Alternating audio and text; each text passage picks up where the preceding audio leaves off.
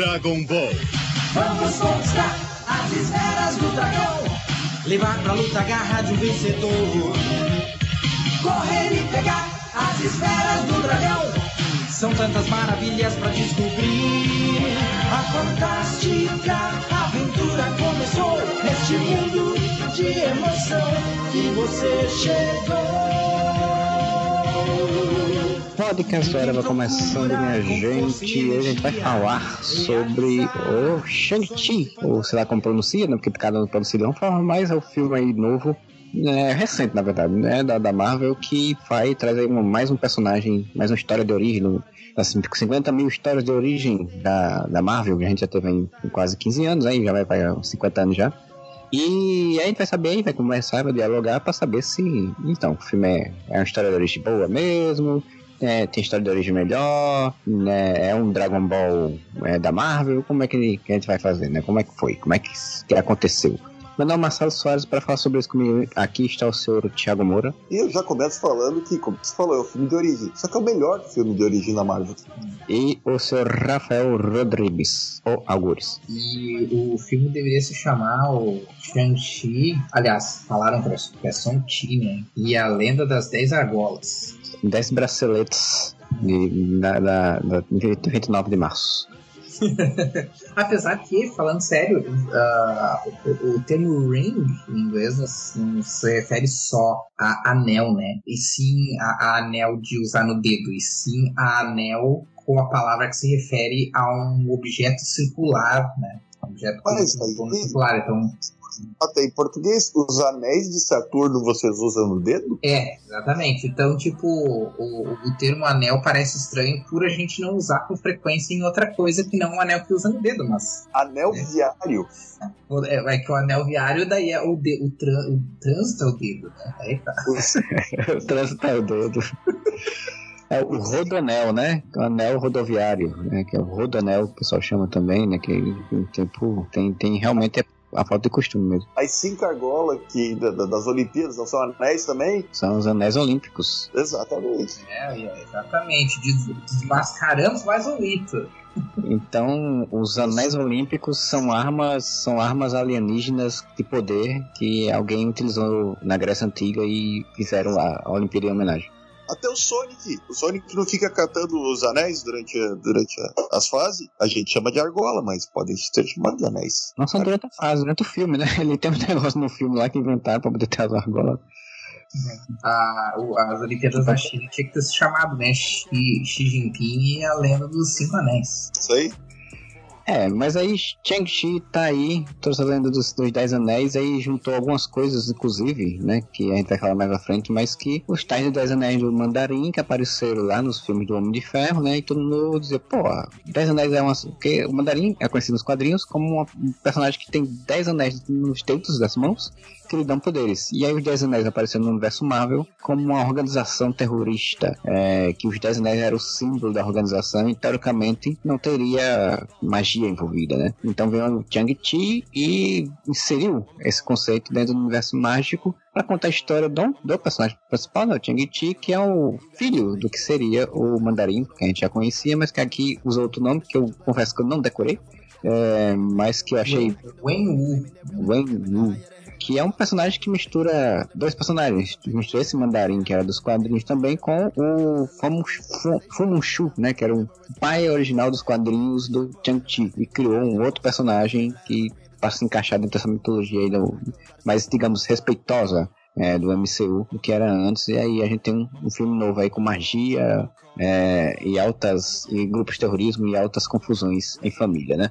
Primeiro, Digo, Marcelo, só, só um pequeno parênteses que você citou o Fumanchu, não é só para ter uma, uma representação mais respeitosa, porque o Fumanchu era um personagem extremamente estereotipado, mas também porque a Marvel não tem mais direito sobre o personagem Fumanchu, porque ele não é um personagem original da Marvel. Ele é um personagem literário que foi criado em 1913 pelo escritor Sax Homer. E a Marvel, ali na, na década de 70, é, comprou os direitos desse personagem e de vários personagens desse livro, que é o, o Mystery of Dr. Fu Manchu, que é o livro de 1913, para utilizar na origem do, do Shang-Chi. E daí, só que daí a Marvel não tem mais os direitos sobre esse personagem. É, mas que doido, né? Tipo, é, é, os caras quando foram criar o, o Chang-Chi, em vez de pensar um personagem original pra ser o pai dele, aí não vamos pegar esse personagem que já existe aqui, que as pessoas já conhecem, e botar, né? É que na verdade, é que na verdade o lance é o seguinte, a Marvel queria na verdade comprar os direitos da série Kung Fu com o David Carradine, né? Que era a série mais popular da época, né?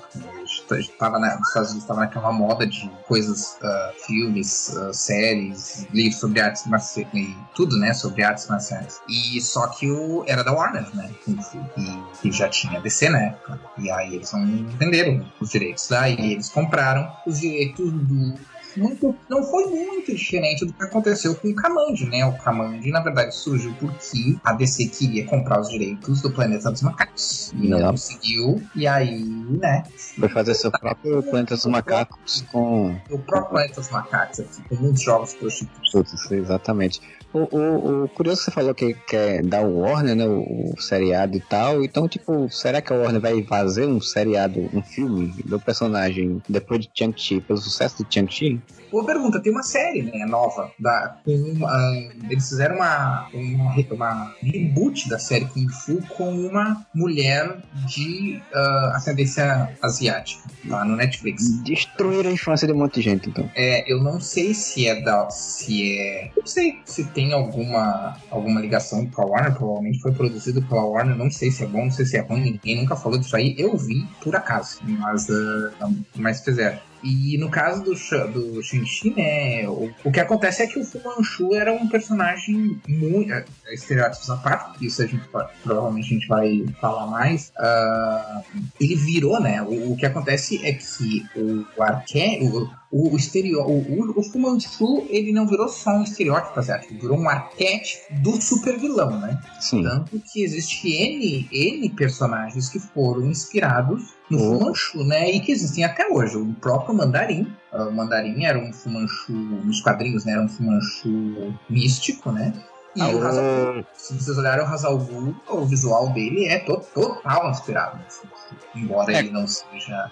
A, embora ele não seja asiático chinês, né? No caso, né? Ah, então então ele virou o Então pra Marvel era vantagem, porque naquela época ainda não se. ainda não era tão forte essa coisa de, de, esse clamor, né? Por, por melhor representação asiática. Uh, isso fazia muita vista grossa com isso aí, né? Inclusive eu fiz um vídeo, vou me, vou me reservar o direito aqui de, de fazer uma, uma, divulgação, porque eu acho, modéstia à parte, eu, eu, eu, acho que é um, é um vídeo bem válido e que tem a ver com o que a gente tá falando aqui, que é justamente sobre os estereótipos culturais. E eu conto toda, toda, toda o que dá tempo no vídeo que eu pesquisei, né? A história sobre, sobre o surgimento, sobre como, como surgiu, como floresceu no Ocidente esses estereótipos uh, orientais que, que depois foram perpetuados na, na mídia, né? E só que aí o foda é isso, né? Virou esse estereótipo aí e, e, e sempre fica isso, sempre fica, por exemplo, o Shang-Chi é o cara que é o herói, mas ele é o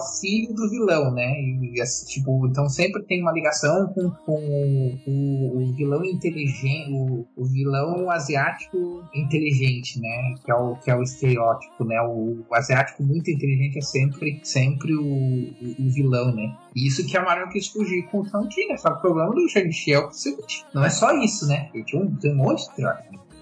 Eu queria, só, só, puxando ali que você falou de vários personagens, eu queria citar, inclusive, uh, dois muito importantes baseados no Fumanchu, que é o Fumanchu no Liga Extraordinária, né? O primeiro ah, Liga Extraordinária tem o Fumanchu como vilão, e o Ming, o impiedoso de Defensores da Terra, que é o Fumanchu alienígena. É verdade. É, exatamente, cara. Exatamente. Então é. E virou mesmo um arquétipo, né? Pro, um arquétipo narrativo no, no Ocidente, né? Uh, mas existe um monte, né? Existe um monte de, de estereótipos que são uh, complicados, né? Em questões. Uh, em termos de representação asiática. Inclusive, eu acho que o uh, Shang-Chi é um filme mais difícil de fazer do que Pantera Negra. por causa disso. Porque existem certas características do preconceito, do estereótipo contra pessoas de ascendência ou de descendência asiática que uh, são muito específicos, muito específicos. A gente pode, obviamente, falar das coisas que são comuns a todo tipo de preconceito contra um grupo, contra uma etnia específica, uh, contra etnias em geral, né? Mas assim como a, a, a, cultura, a cultura negra ou a, a, própria questão da cor da pele tem a, questões específicas, tem problemas específicos relacionados a isso, em termos de preconceito e tal, a, a cultura asiática também tem umas coisas muito específicas, né? Por exemplo, o esquema que eles chamam de. E é um negócio que eles fazem, quer dizer, pelo menos eu acho que eles tentam trazer isso pro filme de alguma maneira, que é o que eles chamam de. Como é que é o nome? É. O estrangeiro perpétuo é o, é o termo. Que é a ideia e tipo que ninguém consegue olhar para uma pessoa que tem traços asiáticos uh, e ver ela como ocidental, mesmo que, mesmo que ela tenha nascido aqui, mesmo que os pais dela tenham nascido aqui, mesmo que os avós dela tenham nascido aqui, sabe? Que tipo ela não é, ela tem, ela tem uh, origem uh, oriental, mas ela nasceu no Ocidente mas as pessoas sempre vão ver ela como estrangeira, sempre vão, sempre vão perguntar ah, de onde que tu é, ou, ou coisa assim, que é uma coisa que uh, uh, outras etnias se safam, digamos assim, mais fácil, né? E eu acho que eles fazem isso um pouco, eles tentam puxar um pouco isso no, no Shang-Chi, tentando trazer personagens, uh, já que o próprio Shang-Chi é um, é um estrangeiro, né? por assim dizer, nos Estados Unidos, eles tentam trazer essa ideia de, de, de pegar vários personagens Uh, uh, de ascendência asiática, uh, de descendência asiática, né? E, e, e, que tem backgrounds diferentes, né? Nasceram nos Estados Unidos, mas tem backgrounds diferentes. Então, tu tem o, a, Cat, né? Que é a personagem da Aquafina. Tu tem o cara lá que. O, o Gri lá que, que é que eles encontram lá nas, nas, nas lutas lá. Uh, tu tem o, o, o, próprio Wong, né? Então tem vários personagens assim uh, que, que, vi, que moram ou que nasceram nos Estados Unidos e tal, com, com vibes diferentes para dar essa ideia de diversidade que eu achei bem também um pouco que fizeram no, no, no Pantera Negra, né? Mas uh, achei bem, bem, bem interessante isso aí. É, eu, ia falar que a Marvel ela, ela mudou esse negócio, eu não sei como tá atualmente, mas eu, eu vi que ela, primeira vez que ela usou o, o Mandarim como pai do Shang-Chi pra né, substituição foi no Guerras Secretas do Jonathan Hickman, né? Jonathan Hickman fez um Guerras Secretas que tinha um mundo de batalha, onde estavam todas as realidades juntas num canto só, e na, na minissérie do Shang-Chi, é, o pai dele já era o Mandarim, e era, eles viviam em, em eu acho que eles viviam, eles viviam não sei se era aquela cidadezinha do, do filme, ou se era o, eles misturaram com Kunlu, Kunlun, Kunlu, sei lá, que é do Punho de Ferro, né? Ou eram cidades inimigas, não lembro mais o que, na, na HQ o que era. Mas o, o Chang Chi, inclusive, ele era um, um vagabundo bêbado, ficar rodando pela cidade lá e era vergonha da família. É dentro da cronologia?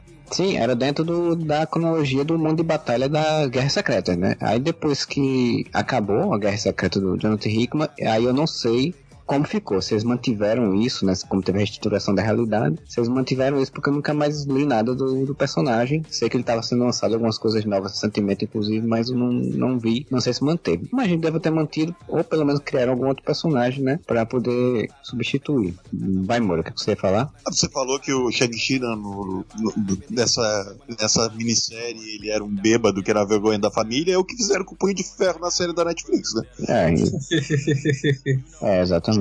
Ah, a gente tem mesmo falado. na série da Netflix ele não é, ele não é mendigo, ele é aqueles aqueles hipster que moram no. Good vibes. Ele é desapegado. Ele é o, ele é o classe média desapegado. É aquele é. cara que. É o cara do, do minimalismo, sabe? Que olha, que, que chega para as pessoas e diz: Não, gente, vocês têm que se desfazer tudo que vocês têm. Para as pessoas que não têm nada, sabe? É o classe média que fez uma viagem de uns anos pela Europa, pela Europa Ásia, foi no Tibete, meditou com monges tibetanos, aí voltou querendo pregar uma, uma outra filosofia, mas não deixou de, de tomar sua, sua bebida clara cara e essas coisas, enfim, né?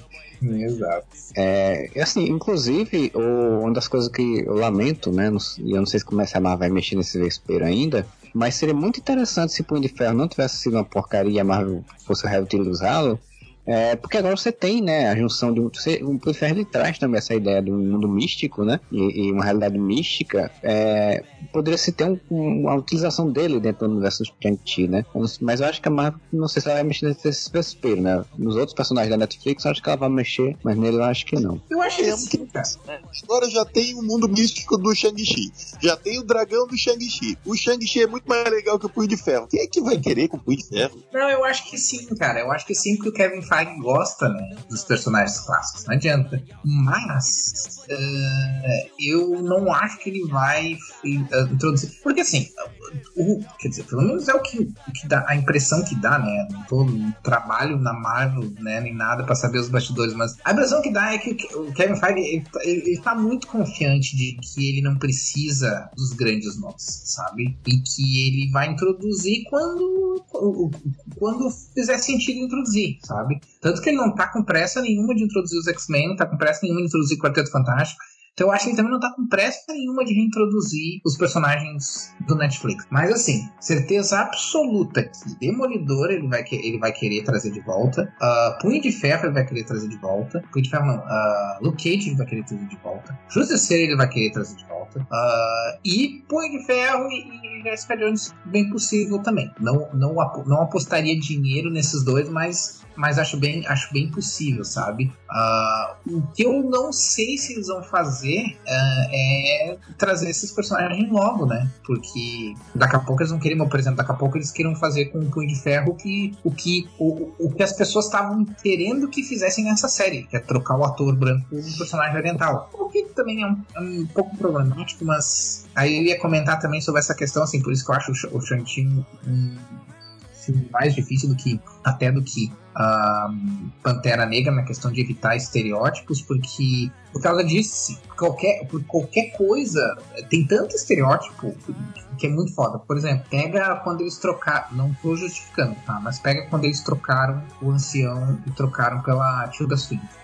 Uh, o pessoal reclamaram, ah, não sei o que, tiraram o ancião e tal, não sei o que. Qual que é a justificativa deles? Que é uma justificativa válida. Gente trocou um, um, homem por uma mulher pela questão de que, tipo, um sábio não precisa ser um homem, né? É um clichê. E a gente trocou a etnia porque o, o sábio ancião chinês, oriental, é um clichê. Só que se a gente botasse, isso é o, o Scott Derrickson que comentou, né? Uh, a gente chegou a pensar em botar uma mulher oriental, só que aí, se a gente bota uma mulher oriental, a gente cai em um outro, uh, um outro estereótipo, que é o da mulher chinesa misteriosa, sombria, sabe? Então, tem um tem muitos estereótipos.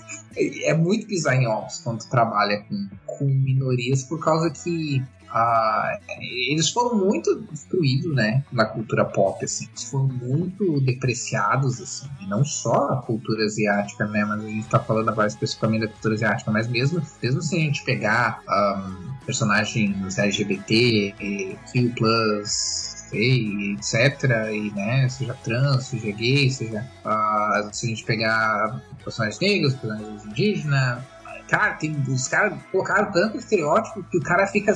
Por exemplo, eu quando tô começando a trabalhar, eu tô agora escrevendo um monte de histórias de super-herói, por causa que o mundo tá ruim demais para escrever histórias realistas. Então eu tô me divertindo um monte, criando um universo super-herói. Não sei se um dia isso vai sair, mas, né, tô trabalhando nisso. E toda vez que eu penso, porque a minha ideia é fazer alguma coisa no Brasil que tenha. Não, não tenho tanto esse foco do tipo assim, oi, como seria super-heróis no Brasil? Então, não tenho tanta preocupação com isso, mas mas tem bastante preocupação de representar o Brasil mesmo, né? E, tipo, botar as pessoas com várias etnias várias cores, né, diferentes. E vários, uh, várias vidas diferentes, né? E toda vez que eu penso num personagem que faz parte de uma minoria, por exemplo, uh, um personagem com descendência asiática, é, é, é muito difícil, porque eu penso assim, pá, esse cara ele vai ser um gênio. Não, aí cai no estereótipo de que vai ser um engenheiro. Ah, aí cai no estereótipo de que todo, todo asiático é bom em matemática matemática. Não, então ele vai ser um mago, mas aí cai no, no, no estereótipo do asiático uh, retrógrado que usa magia ao invés de ciência. Entendem? Então, tipo, é, é muito ah, mas aí, a, gente, a gente entra no problema. Então, se ele for não for usar magia, ele vai usar tecnologia, mas se ele usar tecnologia, ele, ele tá no estereótipo do cara asiático que só usa que é esperto porque usa tecnologia, mas se não usar tecnologia. Sim, é, um, é um paradoxo, mas, mas é isso. Sempre vai ter alguém que vai estar tá encontrando um estereótipo ali, sabe? E eu não tô dizendo que por causa disso o cara não deve usar, no fim das contas, tu inventa, por exemplo, o cara, em vez de ser engenheiro, desde que isso, claro, não afete né, no que o cara quer contar pra história, o cara pode ser um biólogo, sabe? Então, tipo, pode continuar usando a ciência, sabe? Então, tipo, o cara pode continuar usando a magia, mas aí encontra uma maneira de, de, de, de trabalhar isso de forma diferente, que é um pouco o, o que foi feito no Shang-Chi, né? Ah, tipo, no Shang-Chi a gente trabalha com mitologia chinesa, a gente trabalha com magia, a gente trabalha com artes marciais, mas. Uh, se, sempre trabalhando de uma maneira que é, não pareça que, que, que, aquilo meio que seja uma celebração da, da cultura, né, do, do, dos elementos que, que inspiram, né, que, que, nos inspiram nas histórias uh, orientais e não um estereótipo que eu acho que é bem mais difícil de fazer do que parece, mas eu acho que o, que o filme foi bem sucedido, sabe? Em fazer isso. Sabe, sabe por que a gente entra nesse paradoxo de, tipo, que estereótipo usar? Será que tá sendo ofensivo? Será que não? Porque a gente, nós somos três homens brancos tentando criar uma história oriental, por exemplo. Sim. É bem que eu, que nascido e criado em Santa Catarina, querer escrever uma história sobre a realidade da Paraíba, onde eu nunca estive, sabe? A qual eu nunca te, não tenho nenhum tipo de contato, além do que eu absorvo através de cultura pop, através de cinema, através de literatura, só que totalmente superficialmente, às vezes, muitas vezes, né, extremamente estereotipado. E daí é? você vai ter uma, uma sabe? O sotaque de novela da Globo que a gente sempre falou. Então, é, é por isso que eu acho interessante, e daí a gente pode puxar Pantera Negra, que foi extremamente elogiado, e Shang-Chi, que está sendo agora, que não, nos dois casos não são meus lugares de fala. Eu não sou um homem negro, eu não sou um homem asiático. Só que ele foi entregue a pessoas que têm uh, essa, essa, essa experiência de vida, digamos assim, que estão inseridos dentro dessa, dessa realidade, a, a sabe, a, caneta ó, faz, dirige, é assim. Então você vai ter, nos dois casos que nós estamos falando, a gente está falando de, como eu falei, não é meu lugar de fala, mas aos meus olhos, pelo menos, parece extremamente respeitoso e, como você falou, Rafael, uma celebração a essa, essa cultura e não uma estereotipação participação dela, como sempre foi, tinha sido feito em Hollywood até então. E eu não estou falando especificamente que, nossa, a Marvel mudou o mundo fazendo isso. Não, cinema hollywoodiano tem, tem, tem mudado exatamente porque nos últimos anos a gente tem visto essa exigência de um maior respeito na, na, na, na caracterização de outras etnias que não são a norte-americana. É interessante isso, né? É, é, é, a velha história de filmes protagonizados por mulheres, dirigidos por mulheres. Uhum. Filmes. Porque senão você vai ter o quê? Você tem que, que sempre foi feito em Hollywood, né? O, o, é, o falou, ah, tem um personagem japonês do filme e ele vai ser o ninja do filme, sabe? Você vai ter um personagem. Cara, eu acho que assim, eu, eu, acho mecânico, sabe? Eu acho que no mínimo, uh, eu, é claro que se pode levantar um argumento de que assim, obviamente que não dá também, porque a gente passou muito por isso e a gente ainda passa por isso com quadrinhos, né? Tu vai, tem um evento de quadrinhos, tu vai chamar alguma quadrinista é com um painel sobre mulheres nos quadrinhos, sabe? Uh, então é uma, é uma coisa meio complicada tu pegar e botar, tipo assim, e associar a mulher de mulher, asiática. Só, deixa, só deixa eu me corrigir, então, se, se eu me fiz entender mal. Estou dizendo que mulheres devem dirigir filmes protagonizados por mulheres e só. Não, por quê? Porque existe uma cultura que ela é, ela é global. Todo mundo conhece e todo mundo sabe como descrever esse, essa cultura. O homem branco de classe média, de classe média e heterossexual. Todo mundo sabe escrever um cara desse porque ele foi o protagonista de tudo que a Sim. gente viu até hoje. Então, Sim.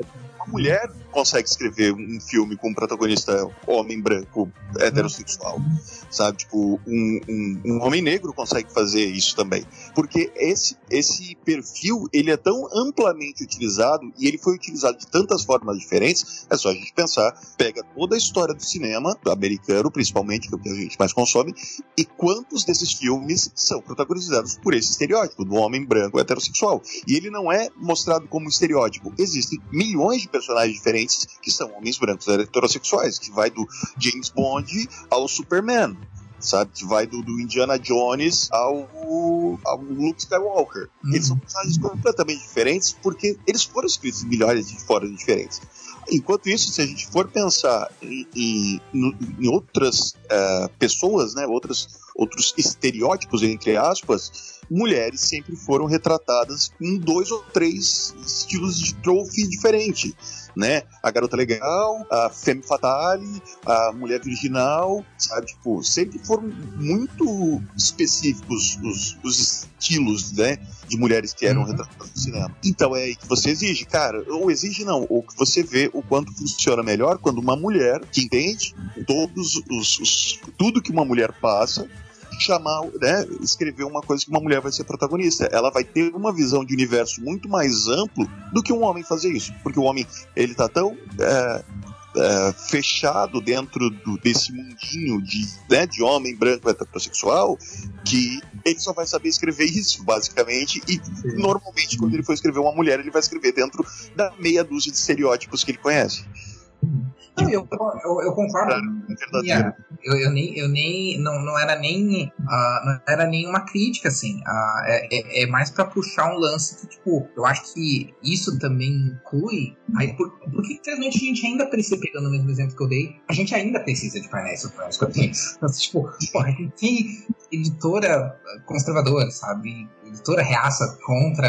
A gente tem a quadrinista reaça contra mulheres entrando nos quadrinhos, mulheres tendo mais voz nos quadrinhos. Então, tipo, a gente ainda precisa, né? Uh, mas eu acho que as coisas começam a mudar, e aí eu acho que tem a ver com o que tu falou, mano, quando acontecem duas coisas. Uma é a questão uh, organizacional, e a outra é a questão narrativa. A questão organizacional é tipo assim, quando tu tem pelo menos, tu, tu no mínimo tem uma pessoa uh, que concerne, né, a, a, a, aquele, vamos dizer assim, vamos dar um exemplo, o protagonista ou a protagonista, uh, em, em, posição de poder. Então, por exemplo, pode até não ter uma diretora mulher num filme protagonista mulher. Concordo que diretoras mulheres com certeza vão saber fazer um filme muito melhor que uma, uma protagonista uh, feminina. Mas tu pode pode até não ter, mas tu tem que ter, no mulher, em alguma outra posição de poder. Ou, ou escrevendo, ou produzindo o filme, ou se tiver, que nem, por exemplo, foi no caso da Capitã Marvel, que foi uma dupla, né? Foi um cara e uma mulher. Não sei se eles são um casal, se eles são irmãos, não sei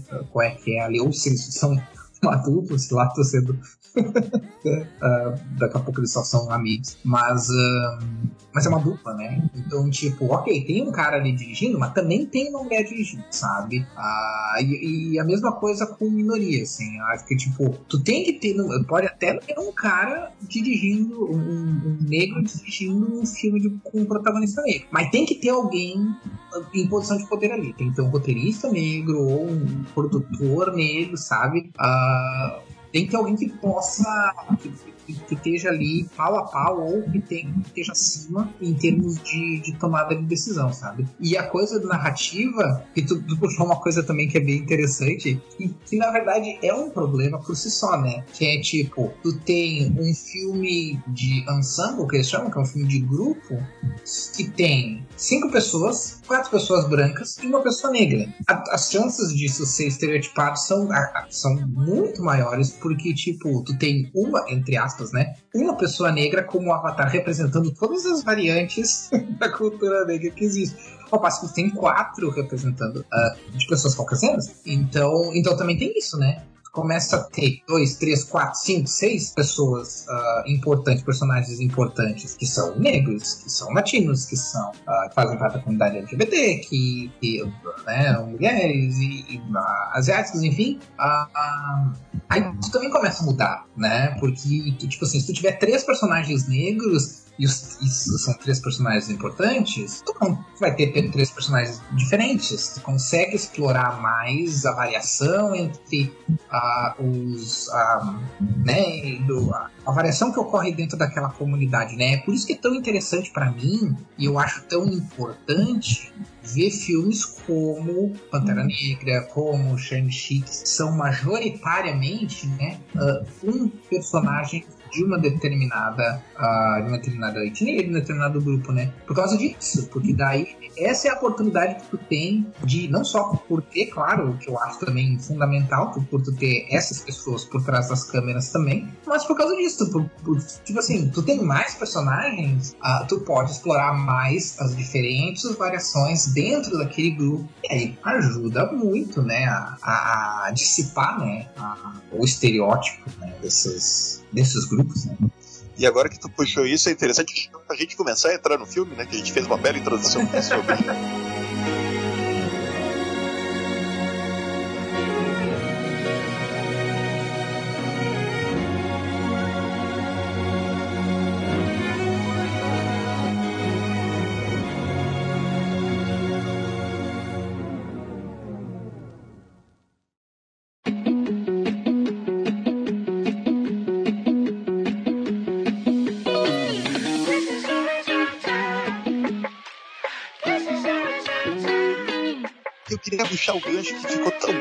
bom interessante a gente perceber que, assim como em Pantera Negra, nós temos um filme do Shang-Chi que tem um elenco majoritariamente, para não dizer, não é completamente porque tem o Ben Kingsley, mas é. majoritariamente. Que é, que não, é, ele é, se eu não me engano, ele tem descendência indiana, viu? Então, aí, aí pega o, um pouco só não é o Razor maior, Blade, né? Mais amplo.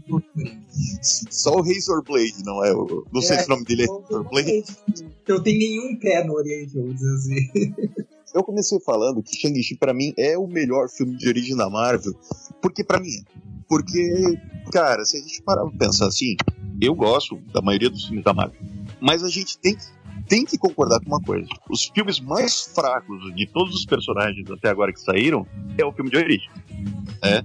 O primeiro Capitão América é o mais fraco dos três. Não, o Homem de Ferro é porque ele tem, a competição é ruim, né? Que o 2 e o 3 são tristes, mas. Uh, o primeiro Thor também é, é pra... Mas esses filmes que apresentam os personagens, que apresentam tipo a origem dele, da onde ele veio e tal, eles sim, eles seguiram uma, essa fórmula Marvel que é, né, tipo, origem, vilão mais ou menos mesmo poder e tal. E, e Shang-Chi me parece que ele já começa de uma forma diferente. Ele é um filme de origem, né? Ele mostra tudo, ele criança, que é a parte obrigatória de todo filme de origem, tem que mostrar o, o herói criança e tal. Só que me dá uma impressão que eles dão um escopo maior, que eles não te apresentam só aquele personagem, eles te apresentam todo um universo em relação àquilo, entendeu? É mais ou menos o que Doutor Estranho fez, mas eu não achei tão bom em Doutor Estranho. Doutor Estranho acho que foi, foi para outro lado, não me pareceu tão épico. Shang-Chi me pareceu um filme que ao mesmo tempo tá te apresentando um personagem novo, ele tá te apresentando uma gama de personagens novos, um universo novo ali dentro do universo da Marvel, ao mesmo tempo que é um filme quase épico, tá ligado? Ele, ele, ele me parece quase tão grandioso quanto um dos filmes dos Vingadores, assim.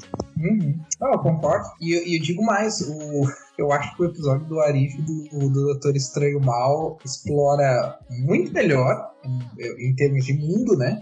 O, do que o filme do Doutor Estranho. Ele faz isso em meia hora.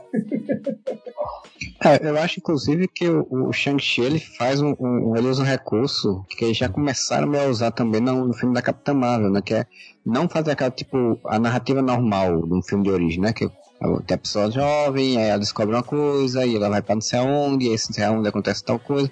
Ele meio que joga um flashback, eles vão jogando a história, à medida que a história vai andando, eles vão jogando os flashbacks de acordo com o que tem a ver conexão com a história, né? Capitão Marvel já faz isso e aqui em Shang-Chi eu acho que eles fazem, conseguem fazer melhor do que Capitão Marvel, inclusive. Uhum. É, eu, acho, eu acho fluido, sabe? Tipo, ele não me parece. Porque até Capitão Marvel, que é um filme que eu gosto bastante, ele, ele me parece um filme que ele é meio que, sabe, agora aqui é a parte que a gente apresenta a personagem, aqui a gente apresenta o problema, aqui a gente apresenta uh, né, o meio aqui e a solução. Shang-Chi me parece que ele vai crescendo. É um filme que ele vai numa crescente. Chega uma hora que, sinceramente, e eu vou citar isso mais tarde, talvez os defeitos, que é o único defeito que eu vi no filme, que ele dá uma travada, mas ele é um filme que ele vai crescendo, ele vai numa crescente. E, e ele não para de crescer, sabe? O, a gente sempre reclamou no começo dos filmes da Marvel, a gente falava muito que o, o, o clímax do filme era normalmente um pouco frustrante. E, e eram, né? Vamos lá, o, por exemplo, a, a, batalha final do primeiro Homem de Ferro é extremamente frustrante para mim. Assim como quase todos as, os clímax que, né, dos, dos primeiros filmes da Marvel eram bastante frustrantes. O filme era super divertido e chegava no final e dizia, é, mas era é, resolução não final. Muito longe, não vão muito longe o filme da Viúva Negra, cara. Tipo, eu, assim, ó, eu adorei, de verdade, cara. Assim, achei um filme foda o filme da Viúva Negra, até eles chegarem na parte deles descobrirem que, o, que a, sala, a sala vermelha é um porta-aviões aéreo da, da, da Rússia, sabe? Aí eu olhei e disse, ah, puta, é aquele terceiro ato típico da Marvel, sabe? Então, tipo, é, eles continuam, né, às vezes fazendo esse tipo de. cometendo esse tipo de erro ainda hoje, né? E pelo menos Shang-Chi Shang não tem. Não, não tem eu acho que tem um pouco disso, mas não tem tanto disso. Que não tem tão, tão épico, tá ligado? É muito grandioso, não no mau sentido. Porque, por exemplo, no filme da Viúva Negra, que você citou, tem podcast da Viúva Negra, gente, se quiserem escutar, Uh, o clímax que começa aquele negócio de cair, todo mundo caindo, tá ligado? E cai, e daí vai queda livre, e aí agarra no ferro, e daí não sei o que. E eu achei tão. É, sabe? É. é. Você falando, tá, tá legal, mas tá estranho. No Shang-Chi não, eu, eu achei, caraca, sabe? É muito épico, assim, o troço cresce muito, assim, e você se empolga no final. Eu acho, eu achei muito interessante isso. Eu acho que o filme justifica bem a transição. Eu acho que essa é a, acho que esse é o ponto. Ele justifica bem a transição entre, porque esse é, esse é o esquema da Marvel, né? A, a, gente pode depois levantar, né, e outras coisas com relação a, a DC, uh, como eles fazem filmes, como eles fazem histórias, mas, mas a Marvel, o padrão da Marvel é esse, né? É jogar pessoas comuns num cenário fantástico, mesmo que esse cenário fantástico seja um cenário entre pessoas mais realista, como no caso do primeiro uh, Homem de Ferro, né? Ou, na verdade, três de Ferro, uh, tecnicamente, né? Então, para mim, uma das coisas que nem sempre a Marvel acerta é isso. É, é a transição, né? É fazer com que a, essa, essa transição do cara ou da, da, da, mulher que começou com sua vida comum e, e foi jogado nesse mundo fantástico ser orgânico. E eu acho que o Shang-Chi faz isso muito bem. Acho que justifica bem, acho que é bem orgânico assim. A transição ele começa muito com essa questão. E uma coisa que ele faz muito interessante é é puxar o. Claro, a gente tem aquele iníciozinho, né? Que conta a história do Wu e tal, mas como é um início mais estilo Era uma vez, né? Tipo, poderia ser uma história de contada por uma criança, por exemplo, né? Então, não, não, não, vamos dizer assim, não entra entre aspas no realismo. No, no ser uma história real até que a, a, a história encontra né, essa, esses elementos. Uh, mas tem uma coisa muito, muito legal que eles fazem, que é eles usarem a, a ideia pós-vida como, né, essa ideia de pós-vida como uh, a transição. Que começa com a coisa do Wenwu ouvindo a, a, a, esposa morta, né, e o Shang-Chi sendo cético fala, cara, não é, né, morreu, né, tá, tá, viajando aí, tá, tá, tá, tá loqueando, né? E, e, isso se transfere numa coisa que, tipo assim, sim, realmente não era a mulher dele, não, não era a esposa dele, mas uh, isso, isso nos ajuda a, a transitar por, um pouco pro E depois começa a ter umas coisas super. Porque uma vez que a gente começa a acreditar, né? Uma vez que a gente começa a entrar nesse mundo, aí vale tudo, né? Porque depois eles começam a meter umas coisas muito esquisitas, tipo aquele bicho lá que, pelo que eu sei, é, é inspirado em, em é, folclore chinês mesmo, né? Que não tem nem cara. Penso, caralho, imagina isso num 5, 6 anos atrás num filme da Marvel, ia ser muito esquisito. Mesmo pro filme da Marvel. Já tinha o Groot e o Rocket há 5, 6 anos atrás. Cara, mas não mas... tem um bicho sem cara, sabe? Não, mas isso é interessante, porque a minha primeira reação também foi quando apareceu esse bichinho sem cara. É, uai, mas tu, eu já tava tão imerso no filme que a primeira coisa que eu pensei é: isso com certeza é do folclore chinês. Uhum. E depois pesquisar, e fato, todos aqueles animais que aparecem, porque é, é, já estamos indo pro, pro, pro, pro, nos adiantando, mas quando eles entram na, na cidade lá, no outro, no, na outra dimensão, quando aparece, por exemplo, a raposa de nove caudas, na hora eu lembrei, porque isso eu já tinha visto sobre folclore chinês. Todos aqueles animais que são retratados ali são animais do folclore chinês. Então, olha só que interessante eles, a forma como eles. Até então eles tinham integrado o quê? Eles tinham pegado a mitologia nórdica né, do Thor e transformado em alienígena, né, para justificar a existência, porque era mais fácil eles enfiarem o Thor dizendo que ele era um alienígena do que realmente ele fosse o deus do trovão, da mitologia nórdica, etc, etc, etc. Agora, ao fazer isso, eles estão dizendo que todo o folclore chinês né, e todas as lendas e, e, mitos, né, toda a mitologia chinesa, e como mitologia é o famoso não entendam como mentira, mitologia é um conjunto de, de, de, né, de, de culturas de um povo, Uh, toda a mitologia existe. Ela existe como se fosse num, num, num mundo, né, é, escondido em, em, alguma parte da China. Então, essa, essa, essa, essa transição, como você falou, é muito bem feita. O que eu acho ainda mais interessante é que o, eu achei o Shang-Chi um dos personagens mais identificáveis do universo Marvel. Sabe? É, ele parece um Quando... cara normal mesmo, né?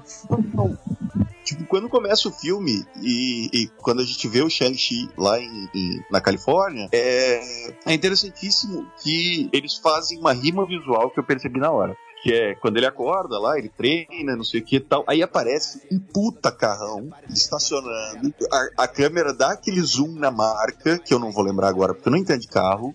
Daí dá uma afastada, uma porta abre e, cara, eles estão muito fazendo uma riba visual com Tony Stark, tá ligado? Com as propagandas de áudio do Tony Stark, que era chegar o carrão e, cara, desce o, o, o mega, é, o, o, o mega fodão, que era o Tony Stark, sabe? Tipo, toda aquela cena mó glamurosa pra mostrar é o protagonista e abre outro cara totalmente aleatório. Na verdade, Shang-Chi trabalha na portaria do hotel estacionando os carros. Isso é muito uma, uma piada com, com a própria forma que eles apresentavam o, Tony, o, o Homem de Ferro antes. Foi genial, sabe? E você vê ele sendo aquele cara completamente normal, que pá, tem o trampo dele ali, que é meio fudido, mora numa garagem e pô, tem que trabalhar no dia seguinte, mas ele prefere sair pra encher a cara com a melhor amiga dele, é. sabe? É muito legal. É e por isso, eu fico quando as pessoas falam que os personagens da Marvel, que, que os heróis da Marvel são pessoas normais, porque, cara, os Vingadores não são pessoas normais. Os Vingadores é o, é o pelo menos os originais, né? Tu tem dois agentes secretos, tem um soldado uh, que, que tem superpoderes, tu tem um que foi cobaia no experimento, né? Tu tem um cientista, tu tem um, tu tem um, um milionário. Cara, essas pessoas elas não representam a, a pessoas comuns. Agora tu pega Homem-Aranha, agora tu pega o Scott Lang, uh, o Shang-Chi, aí, aí, nós estamos falando de heróis que são pessoas comuns. Tá? ordinary people, né? É, aí sim, é, é isso. Essas são as pessoas que, assim, ah, elas têm empregos normais ou nem têm emprego, né? Elas têm, têm dificuldade de pagar as contas, sabe? Esses, esses são heróis, são pessoas comuns, sabe?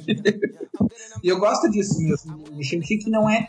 Que é uma coisa, que é uma, uma mudança meio radical, né? Em relação ao, ao original, né? Porque ele, ele era assim, ele tinha essa coisa do, do ser extraordinário e tal nos quadrinhos. E eu acho que é uma mudança muito válida, porque daí tira um pouco desse estereótipo, né? Ah, ele, ele é só um cara normal, ele não é escolhido, ele não é nada, né? Ele foi treinado, claro, pelo pai dele e tal, mas, mas ele não é nenhum, nenhum escolhido, nenhuma, não tem nenhuma profecia que diz que ele vai fazer isso e aquilo, sabe? Isso, isso eu acho legal também. E é interessante também uh, o lance que, dentro de uma obviedade, se a gente fosse pensar, se fosse um, um, um roteiro mais, mais preguiçoso, o Shang-Chi, eles iam cair no estereótipo, mesmo que não fosse, né, aí saindo dentro da ideia do estereótipo asiático, mas a ideia de, tipo, ele é filho de um, né, de um mega chefe do crime internacional, tal, e daí ele ia ser tipo punho de ferro, né? Citando ele novamente. Ah, ele ia ser um revisão que, que dorme na, sabe, na praça e não sei o que. ele é um cara normal. Isso eu achei muito legal. Ele é um cara absolutamente normal, assim. Tipo, a, a, cena, eu, eu adoro a Kate, a melhor coadjuvante. Do... Cara, talvez a melhor coadjuvante do, do MCU inteiro, mas enfim, né? Olha, é, é difícil ter uma pra bater, cara, porque ela é uma personagem muito boa. E a cena que ele vai na casa dela, e daí tá a família toda comendo, e a mãe reclamando do emprego dela, e o irmão que fala, não, acho maneiro, eu quero, eu quero. Um dia eu vou conseguir tirar a carteira pra ser igual a você, que moleque nem a carteira tirou ainda. A avó falando, quando que vocês vão casar? Cara, sou amigo, vó. É, é, é, tão real, é tão tipo alguém que você conhece, a tua vida, sabe? Que vai na casa do teu amigo e, e come na casa dele. É, é, é, um, é um retrato muito real. E como eu falei, né? Se fosse, fosse um roteiro mais preguiçoso ou uma, uma direção mais preguiçosa, não, ele ia ser, ele ia ser aquele oriental, ele, né, ele é traumatizado por causa do pai, então ele é calado, sabe? Ele é, Sim, é, total, né?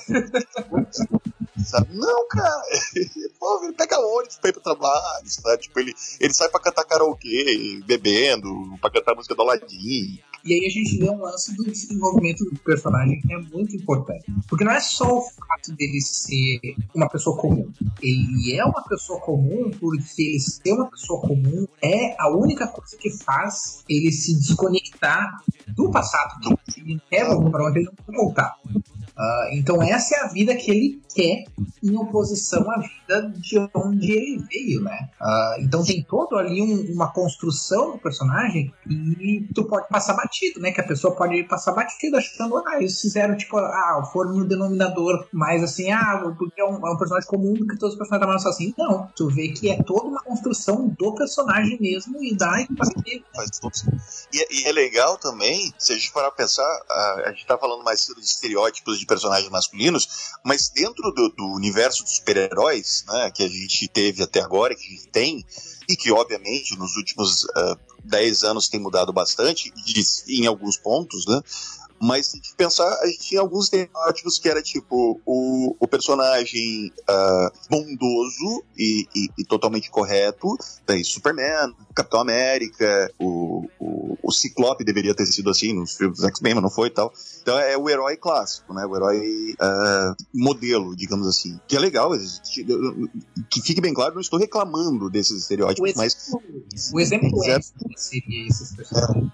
O, aí você tinha o personagem uh, misterioso, silencioso, meio mal-humorado, né? Batman, Wolverine, o, o, o Jusceiro, o, o, o, o Motoqueiro Fantasma, o Demolidor, Ben Affleck e você tinha o Megastar, que era Tony Stark, que eram os outros, o próprio Doutor Estranho, né, que é o personagem que, aquele que chega na sala e é o dono da sala, né, que é o cara extremamente efusivo e tudo mais. E aí a gente consegue espalhar. Ah, daí você depois tem, tem o, o, desculpa, tem o quarto que é o personagem Peter Parker, né, que é o, o nerd meio tímido, né, meio atrapalhado, que o Bruce Banner do Mark Ruffalo é assim também.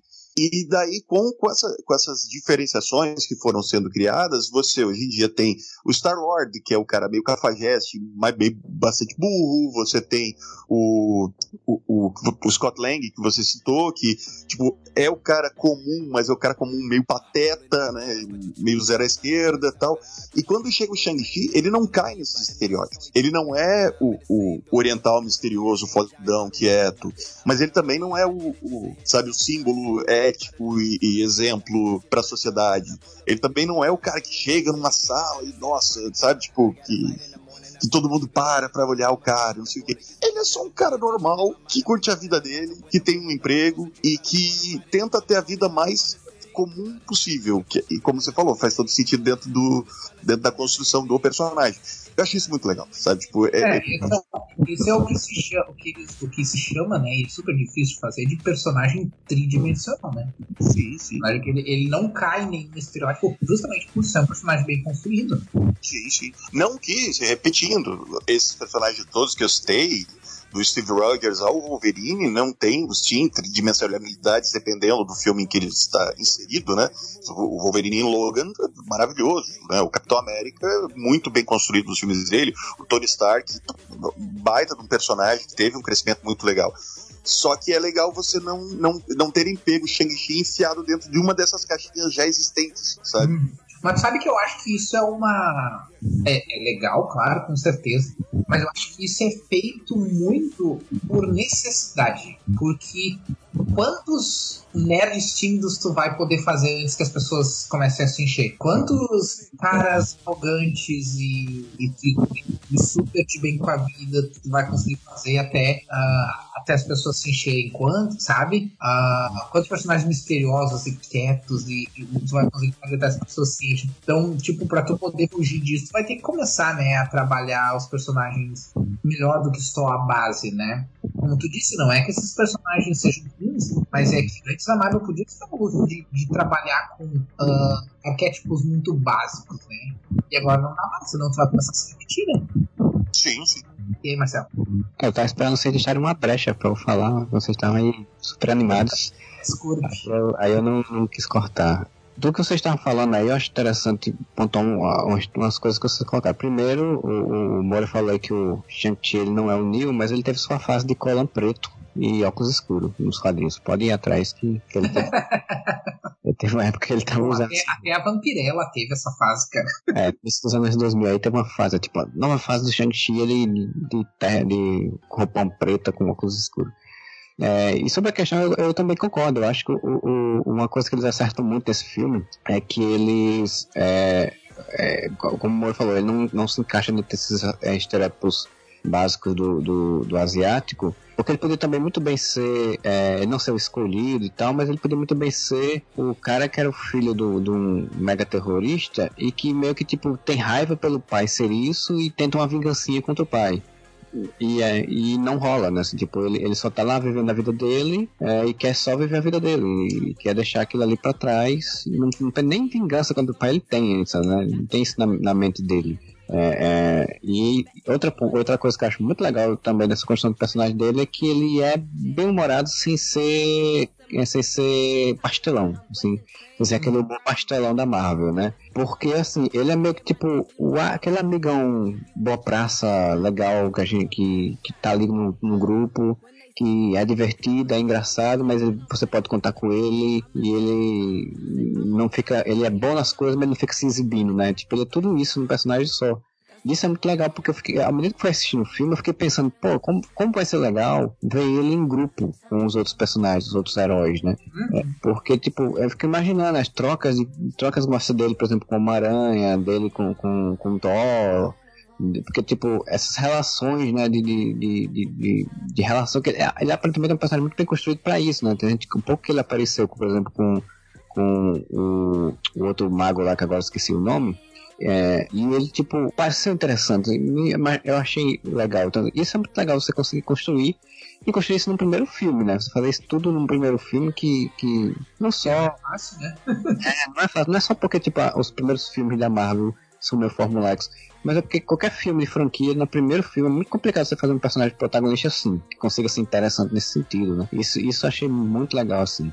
E para falar do, do Punho de Ferro, quem tá falando lá mais cedo, uma coisa que eu me lembrei de, de falar, é que, tipo, é, o Punho de Ferro ele pode ser um branco fazendo artes marciais, mas ele poderia ser um ótimo personagem para mostrar essa crítica, né? Tipo, essa, essa, crítica da apropriação de certas coisas pela cultura ocidental e, e ele ser tipo o carinha que, pô, eu também sei fazer isso, pô, meio que se acha por saber essas coisas e o Shang-Chi fica, pô, cara, vamos, vamos. Isso, isso é uma boa crítica. Eu acho que poderia ser um caminho legal do, do que o Kai e a Marvel colocar nos futuros filmes. Ele não tem um filme próprio dele, que eu não acho que necessita, também não acho que ele necessita ter uma série, mas como Shang-Chi provavelmente vai ser vai pegar esse núcleo de magia é, e artes marciais, né, que a Marvel tem, pode ser claro que ele apareça como um contraponto.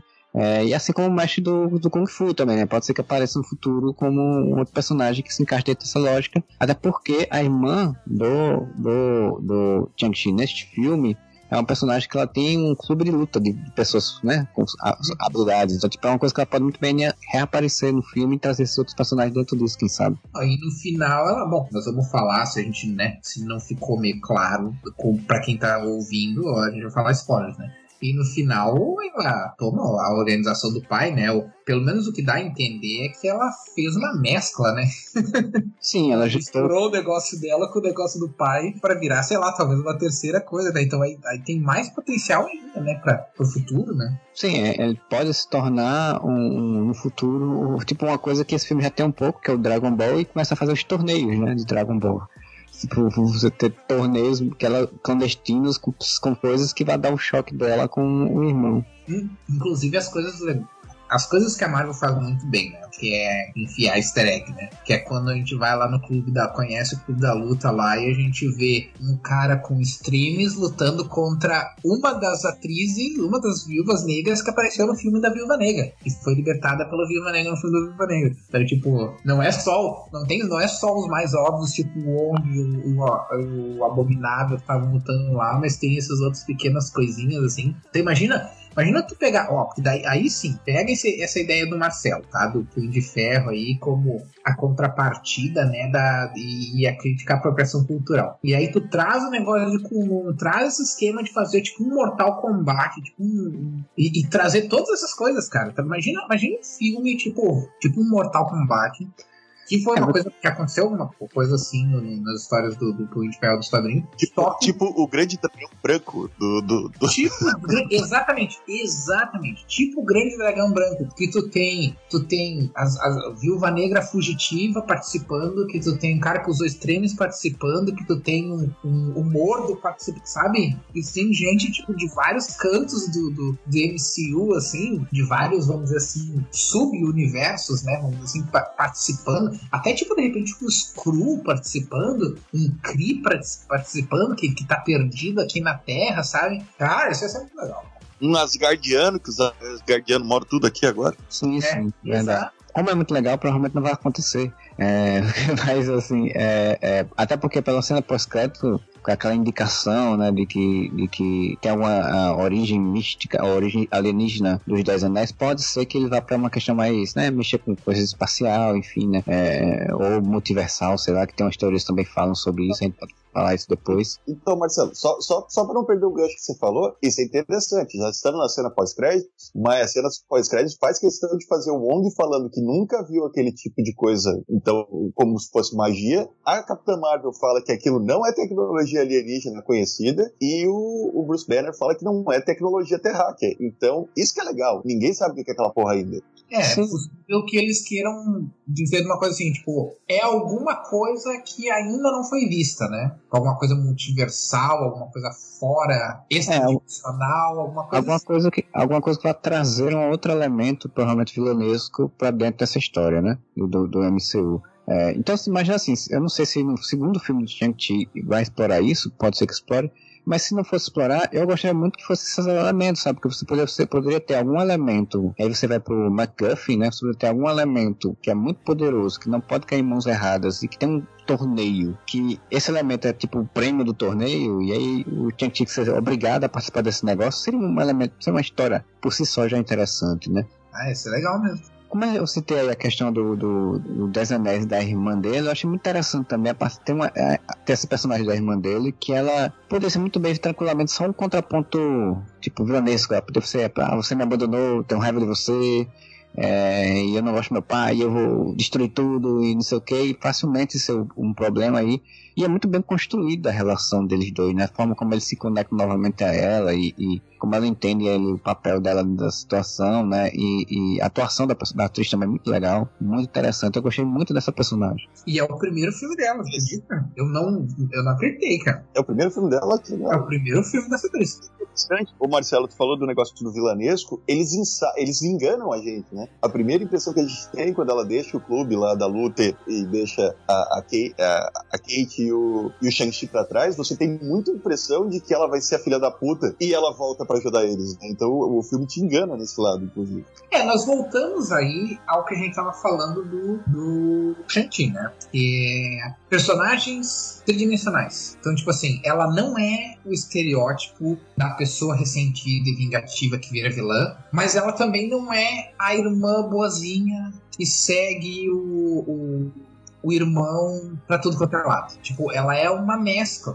E o final, a, uma das cenas pós-créditos mostra muito bem isso, né? Que ela é uma personagem com uma jornada independente. A jornada dela não tá. Tre... Uh, não, desculpa. A jornada dela tá atrelada ao Shang-Chi pela questão familiar, mas não é a mesma jornada, né? São pessoas diferentes, cada pessoa tem sua própria jornada, então o Shang-Chi tem a jornada dele e ela tem a jornada dela.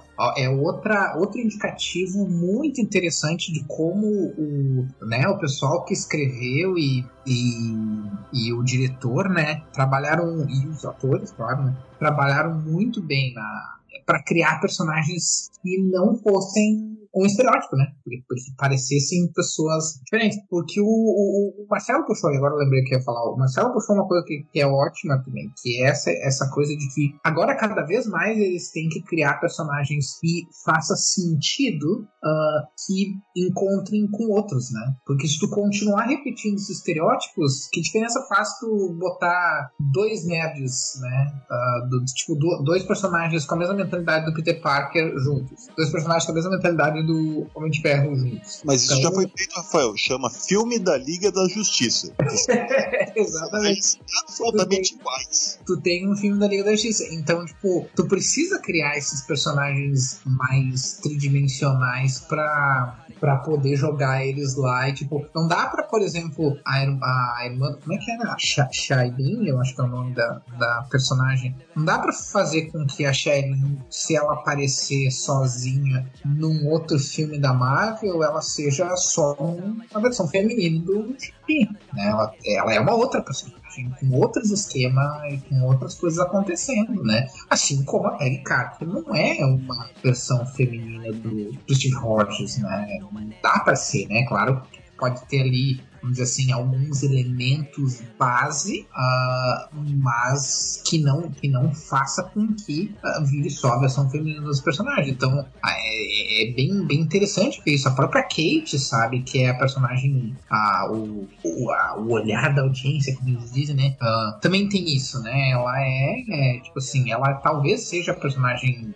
mais, entre aspas, estereotipada, assim, mais simples, digamos assim, mas ainda assim ela não é, ela não cai em, em um, estereótipo comum de, da, da coadjuvante ou da par romântico ou coisa assim, né? Outra coisa que eu adorei é o fato de eles não, eles não terem um relacionamento romântico, né? Eles serem inimigos mesmo. Tipo, ela vai até o fim do mundo com ele são amigos, sabe? É, eu, eu, eu tenho muita, muito problema com essa visão. Uh, eu nem sei se dá pra dizer que é uma visão romantizada, mas é uma visão simplista de que os teus sacrifícios estão uh, atrelados especificamente a pessoas que tu ama romanticamente. Eu não consigo me conectar com isso porque não é a minha experiência, sabe? Tipo, eu iria até o fim do mundo por alguns dos meus amigos, eu iria até o fim do mundo pela minha mãe, pela minha irmã, sabe? Que não são pessoas com quem eu sou envolvido romanticamente. Eu nunca me apaixonei por alguém tanto que dissesse, meu Deus, eu vou até o fim do mundo das pessoas. Talvez por isso, né? É, é a, a Marvel tem, tem uma experiência diferente, mas não é a minha experiência, sabe? A Marvel ela tá tentando um pouco realmente sair dessa, lógica agora. Inclusive, quando eu vou citar no novo Capitã Marvel, que Capitã Marvel é, já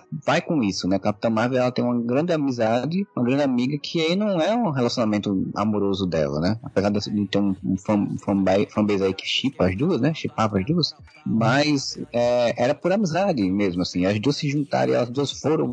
Ela foi duelar por, pela, pela Capitã amizade, assim como é nesse caso aqui. E inclusive até eu acho que foi o diretor, alguém, a produção alguém falou recentemente que teria a possibilidade, inclusive, da da Kate ter um relacionamento, por exemplo, se fosse pra ter com a irmã do Shang-Chi, e não com, com ele, porque, tipo, a, a dinâmica de, de, de, amizade dos dois funciona, eu acho, muito melhor do que se fosse uma dinâmica amorosa, né? Que fica uhum. meio, é... Mas, ao mesmo tempo, eu acho complicado tu fazer os... Do... Olha só, a gente problematizando, né? Mas, enfim, já que a gente tá, né, falando livremente aqui no... Uh, não, eu concordo contigo, Marcelo, mas aí também me preocupa uma coisa assim, que daí é outro estereótipo, que é duas pessoas uh, de gêneros diferentes serem amigas porque uma delas uh, tem atração pelo mesmo sexo e não pelo sexo oposto, sabe? Uh, isso também é uma coisa complicada. Tipo, ah, ela é só. Ela, é, eles só não são um casal porque ela gosta de mulher, só por isso, sabe?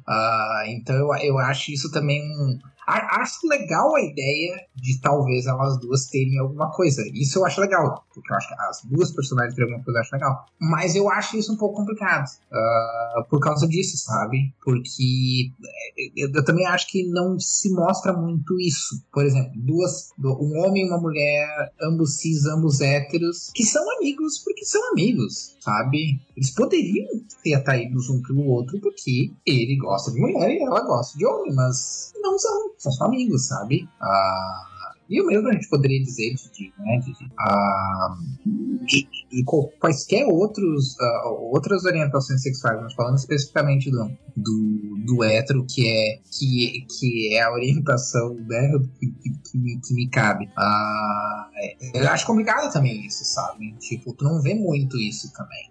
Uh, a, a, amizade entre duas pessoas de gêneros diferentes héteros, sabe? Eu concordo muito com o Rafael nisso, e, e porque assim, se a gente parar pra pensar, isso é um problema muito comum e é muito comum dos fãs porque é uma mentalidade muito comum da sociedade. Né? Se duas pessoas têm uma proximidade muito grande, naturalmente elas estão apaixonadas uma pela outra romanticamente. Então é por isso que, cara, ficaram, ficaram anos falando sobre tipo é, o Buck e o Capitão América, por exemplo. Ah, mas o Capitão América, olha o que, que ele faz cara. É, eles são um casal, claro que são. Cara, você não pode ter um melhor amigo que você vai fazer, né? Você vai se sacrificar para salvar a vida dele.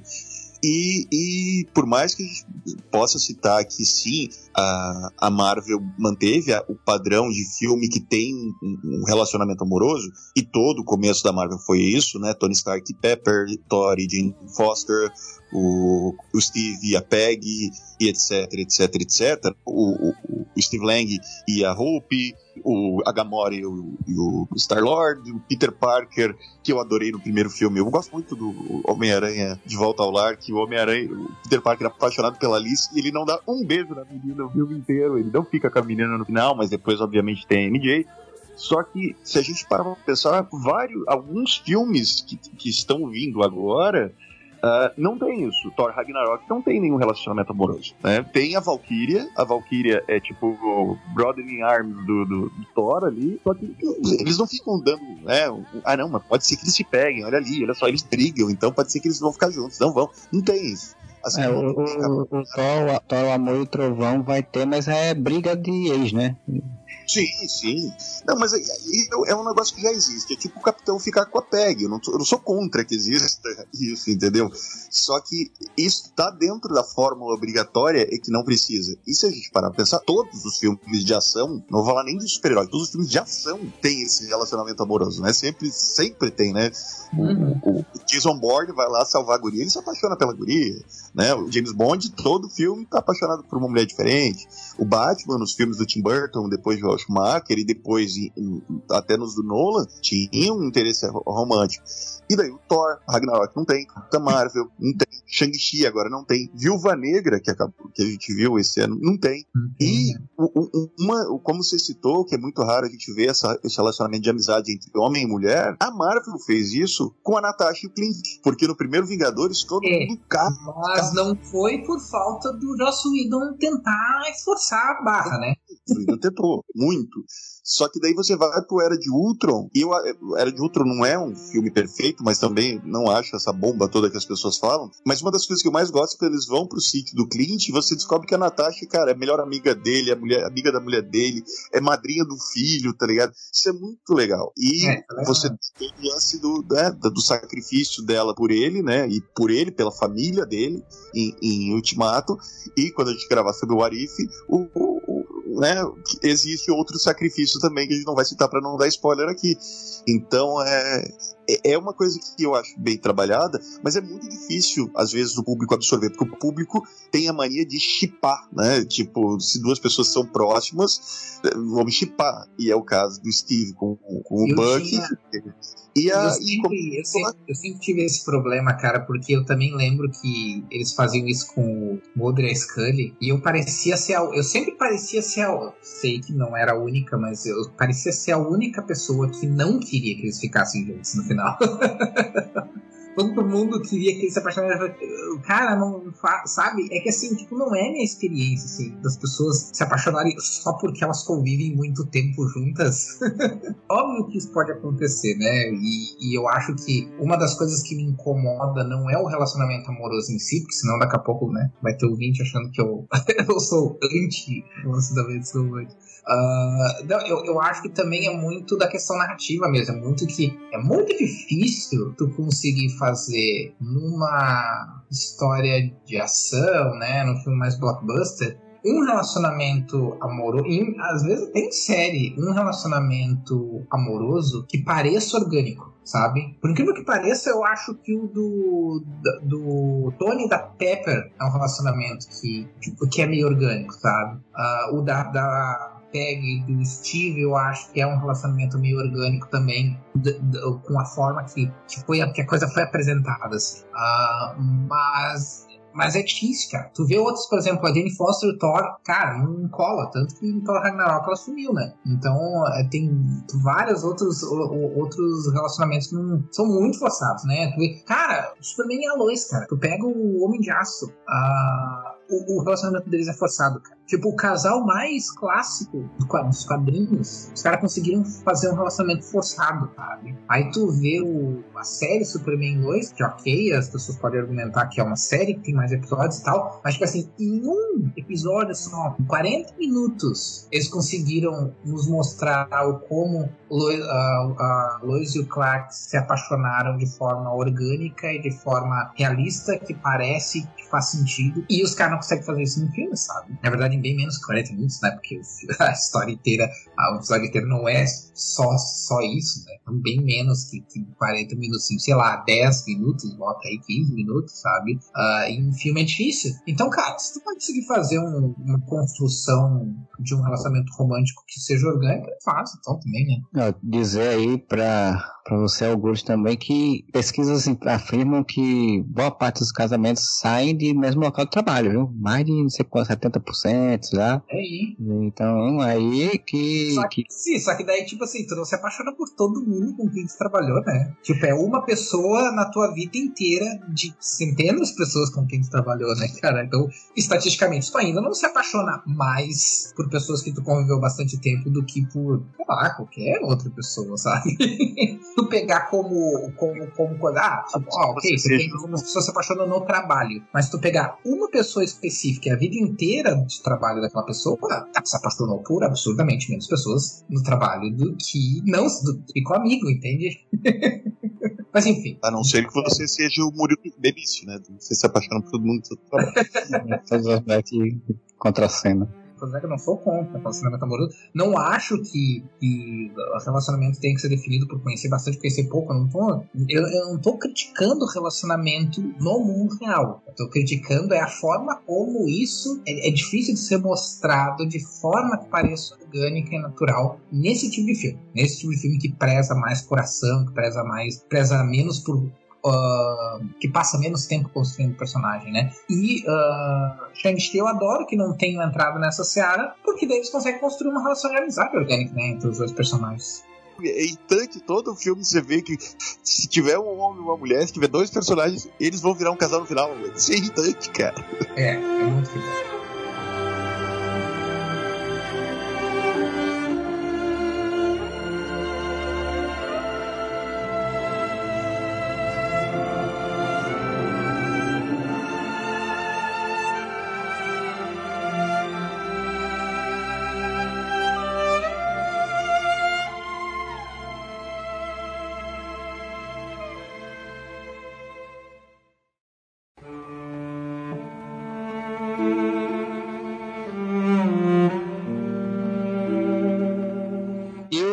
Relacionamento orgânico do Wen com a mãe do Shang-Chi, que foi numa luta de 5 minutos. Pô, mas isso eu gostei, cara.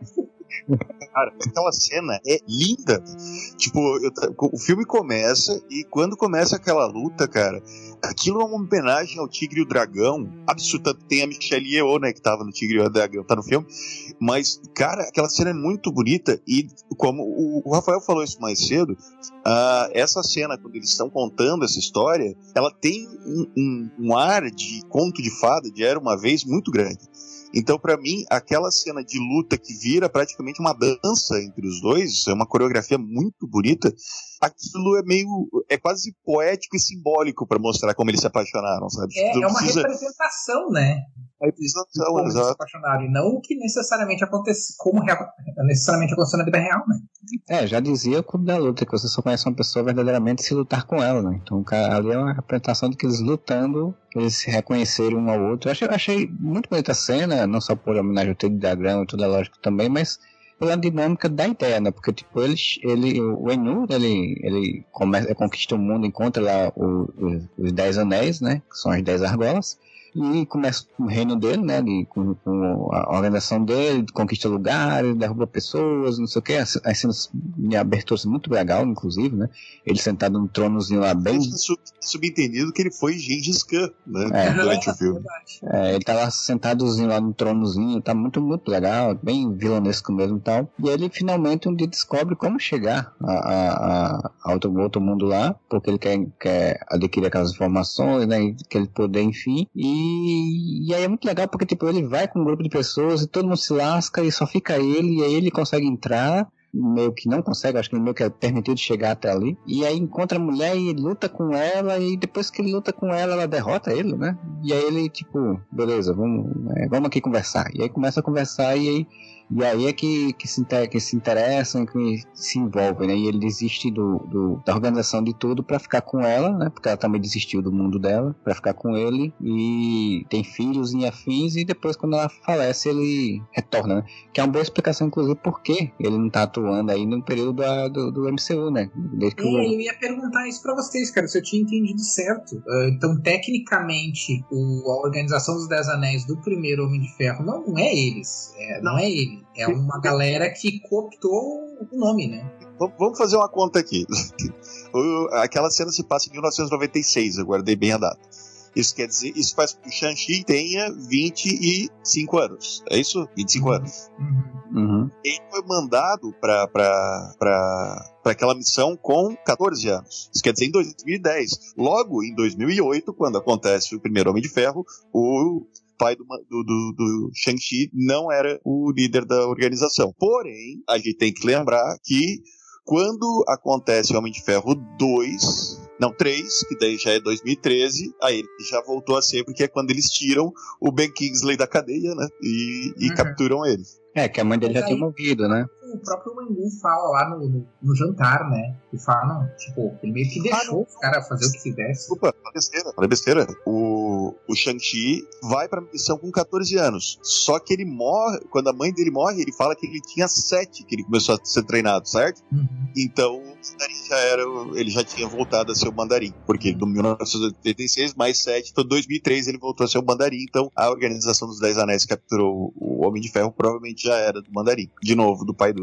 Mas é, é- é curioso, ainda fica uma certa incongruência, porque aquela organização não parece ser a mesma de agora que a gente viu, sabe? Você mostra, eu, eu também pensei isso, mas aquelas cenas no, no, no começo vai mostrando que é uma organização que tá no mundo inteiro. Ela, ela influenciou em várias paradas, tá ligado? É mais ou menos que nem as Viúva Negra do, do filme da Viúva Negra. Ah, Então não é necessariamente, é, não é necessariamente só que tanto que tem o carinha do, do- da, da, da, da faca na mão lá, que eu esqueci o nome dele, que ele é americano. Outra coisa que a gente tem que lembrar também, né? Que no Homem de Ferro 3, toda, tudo que envolve a organização dos Dez Anéis e o Mandarim é, na verdade, o Albert Killian que optou esse nome, É optou É. essa organização e fingiu que era, que era né? E, e criou uma, uma fantasia. Então, tipo, ele não estava trabalhando com os Dez ah, Anéis reais. E a organização que a gente vê no primeiro filme não é a mesma galera. Tipo, não é o Aldrich Killian o líder da organização que capturou o Tony Stark lá no primeiro filme, né? Então são, tipo assim, são entidades diferentes, né? Tem isso também. E tem uma coisa legal que o Trevor, é Trevor o nome do, do Ben Uhum. Kingsley, que, é uma coisa que eu sempre fiquei na dúvida desde 2013, porque o filme do Homem de Ferro 3, ele é confuso pra cacete, né? É. E, e quando acaba o filme, eu fiquei pensando, tá, mas e- e- o Aldrich contratou um ator pra se passar por terrorista e o cara tava, tipo, sabe, tipo, se passando por terrorista e, e- e na boa, assim. E daí nesse filme ele explica que ele nunca soube o que, que ele tava fazendo de verdade, né? Ele pensou que ele tava gravando uma série pra BBC. Uhum. É, porque o cara botou ele, botou ele isolado naquela casa lá, né? Botou um- o, o estúdio no, no, no porão, mandou ele gravar as coisas, deixou ele bebendo e parreando em cima e pronto, né? Ele achou que ele tava gravando série pra BBC, cara. Isso é muito bom. E sabe um detalhe que eu achei muito foda? Vocês lembram que quando o Tony Stark vai capturar, né, entra no negócio, o, o Trevor, né, que era, a gente achava que era o mandarim, tá assistindo um jogo de futebol, né? E não sei se vocês lembram desse pequeno detalhe. Não, não lembro. Ah, lembra um animal porque eu vi os, Ele tá Cena nesses tempos, mas. Ele tá assistindo muito ferrenhamente, porque eu, tô- eu revi vários filmes, né? Tô tentando rever todos os filmes da Marvel em ordem. E ele tá torcendo por, por um time lá, e bebendo cerveja, não sei o quê. O mesmo time para qual ele tá torcendo, que tá na TV, tem uma flâmula dentro da, da caverna lá onde ele tá preso, na masmorra, tem a flâmula daquele time pendurada. Os caras são muito atentos ao detalhe, né, cara? Aliás, outra coisa que a Marvel é muito boa, né, cara? Tu falou esse negócio do, do explicar que ele não achava, que ele achava que tava gravando uma série e tal. A Marvel é muito boa em, em né? Em olhar um negócio assim, tá, isso aqui não ficou muito bem explicado, mas aqui, aqui tem uma oportunidade de explicar que não vai. eh, que fica orgânica, que não vai exigir que tu né, tome tempo da história, que tu mude a história geral, nem nada do tipo, né? Pode colocar ali tu, e tu resolve. É o mesmo esquema do Wenwu falando do, deles usando o nome mandarim, né? Em vez de, de ser um nome ou coisa assim, ah não, eles pegaram lá do, da uma do, sei lá do que que era lá, mas enfim, de uma, de uma embalagem de alguma, algum produto, né? Alguma comida, alguma coisa assim. Isso eu achei legal. Não, o que assim, o, o, até hoje eu tento entender é, como é que foi esse pitching aí do, do Homem de Ferro 3 pra a Marvel aceitou e depois, depois disse, eita, tá errado, vamos, a gente tem que re- refazer. Porque, tipo, eles aceitaram ter, ter essa desconstrução que eu achei muito boa quando assisti Homem de Ferro 3. Eu, até hoje acho muito boa essa ideia, né? De você pegar o estereótipo que a, o Ocidente cria. Esse que a gente falou tudo sobre, no preâmbulo sobre o filme, né? E do, do vilão e tal. E quebrar esse estereótipo dizendo que, tipo, é um, um ocidental fazendo isso, né? Então isso eu acho muito, acho muito legal.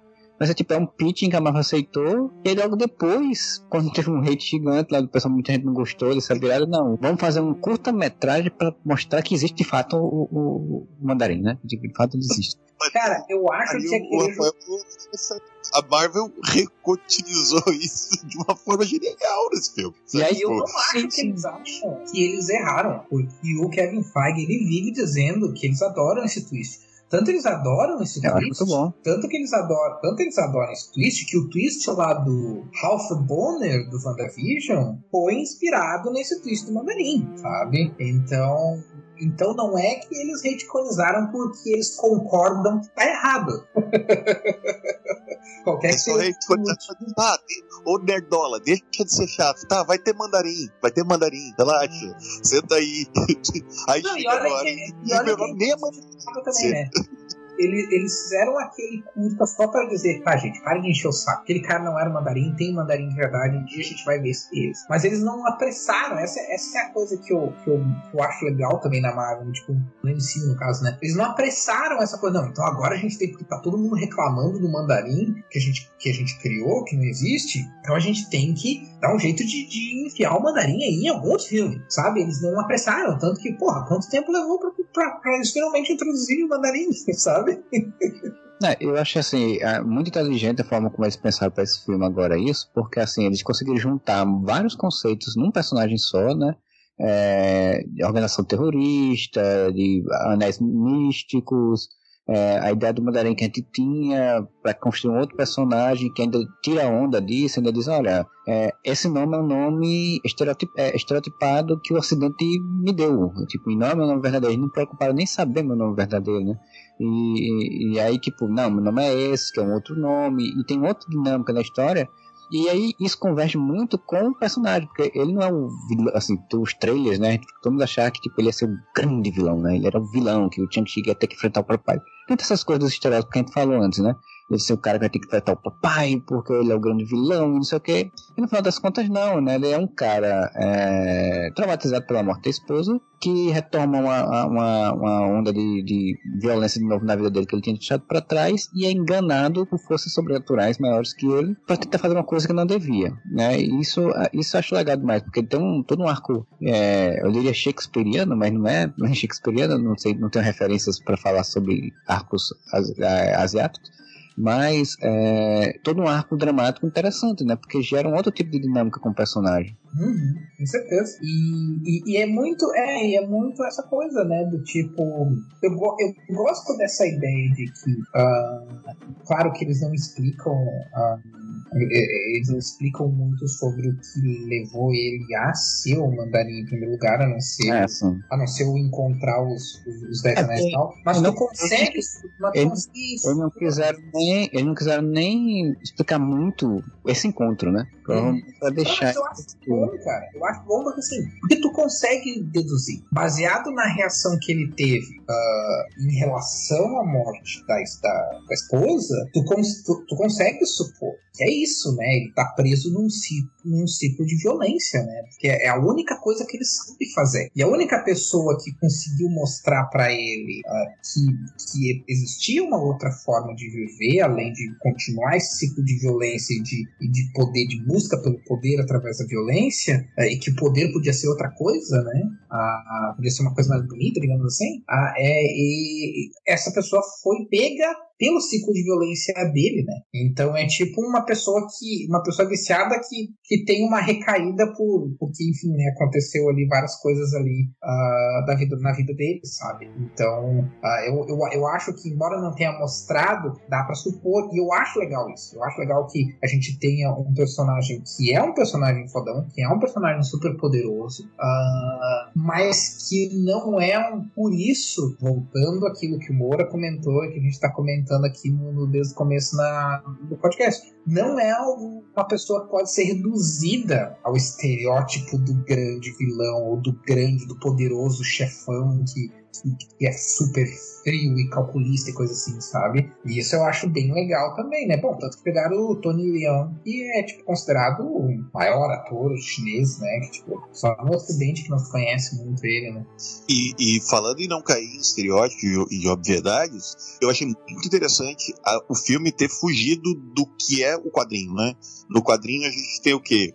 Ah, o Shang-Chi foi treinado para ser assassino, foi para uma missão, ah, descobriu que o pai era chefe de uma organização criminosa e agora ele vai enfrentar essa grande organização criminosa, que é mais ou menos o plot de qualquer filme do Chuck Norris, né? Ele vai enfrentar uma grande organização criminosa. E, e não, a, a história vai pro outro lado. Eu pensei muito quando fui ver o filme que a história ia ser isso, né? Shang-Chi descobre que o pai dele fez um, né, quer dominar o mundo e, pá, vou impedir meu pai. E eles vão para outro caminho, cara.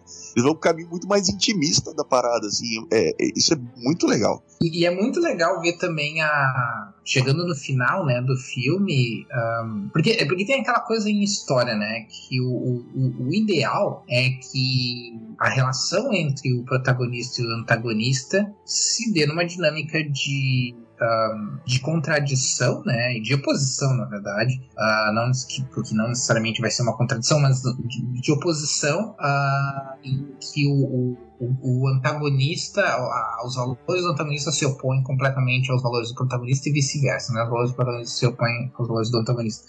Uh, mas que o ideal, né, é que essa dinâmica, essa relação cria uma síntese em que pelo menos um dos personagens saia mudado, né? Normalmente é o protagonista, porque, enfim, protagonista, né?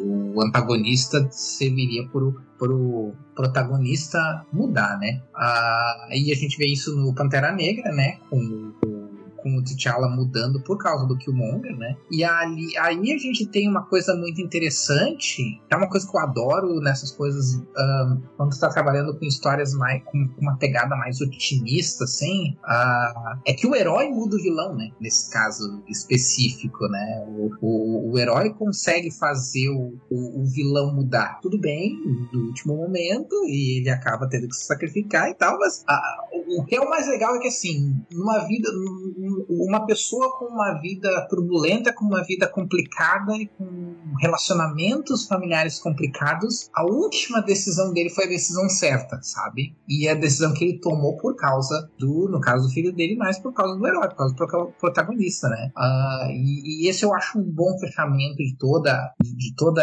a jornada que o filme uh, mostrou, sabe? Eu acho que ficou, foi muito, eu acho que é satisfatório, acho que esse é, essa, é a, essa é a palavra certa, assim. É, é um desfecho bem satisfatório. Acho é. até que nem precisava, sabe? Do, eu sei que pro, pro visual, né? Pro negócio do, do, espetáculo de blockbuster, tem que ter toda aquela coisa de monstros e não sei o que, e ação e tal. Mas, cara, sinceramente, para mim, o, o clímax do filme foi o Manu se sacrificando e é isso, sabe?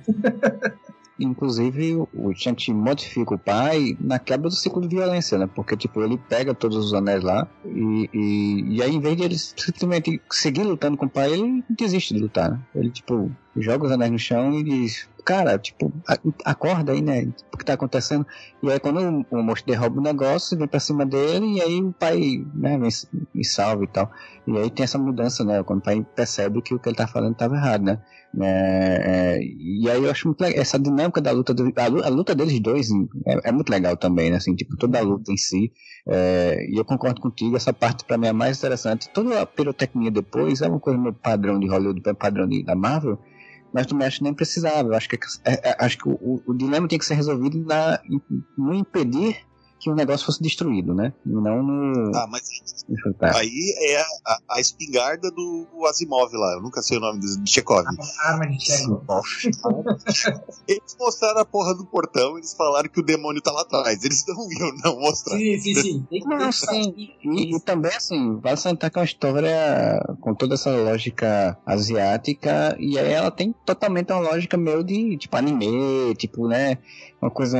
É Dragon Ball, como o pessoal fala. Tem muito Dragon Ball, lógico. dizer que. Não, tudo bem, eu concordo com vocês. É muito foda essa parte, né? O clímax emocional do filme é esse, né? Do, entre entre pai e filho. Mas vocês vão me dizer que vocês não queriam dois dragão lutando, mano. É dragão, velho. Cara, eu acho que podia. Eu acho que se fosse mais. Assim, eu não tô reclamando, tá? Não tô reclamando. Mas eu digo que, tipo assim, se fosse. Se fosse dois minutos, um minuto é, é. resolvendo o problema. Pra, eu, eu sei que para outras pessoas ia ser um problema. Pra, talvez até pra maioria das pessoas. Mas para mim não seria um problema. Porque isso é, é, seria só o, o desfecho esperar. Tá, ok. Agora é a parte da pirotecnia, sabe? O que eu não não tô reclamando, mas, mas o que eu quis dizer é que, tipo, o, o clímax verdadeiro, o desfecho verdadeiro foi ali, sabe? Sim, sim.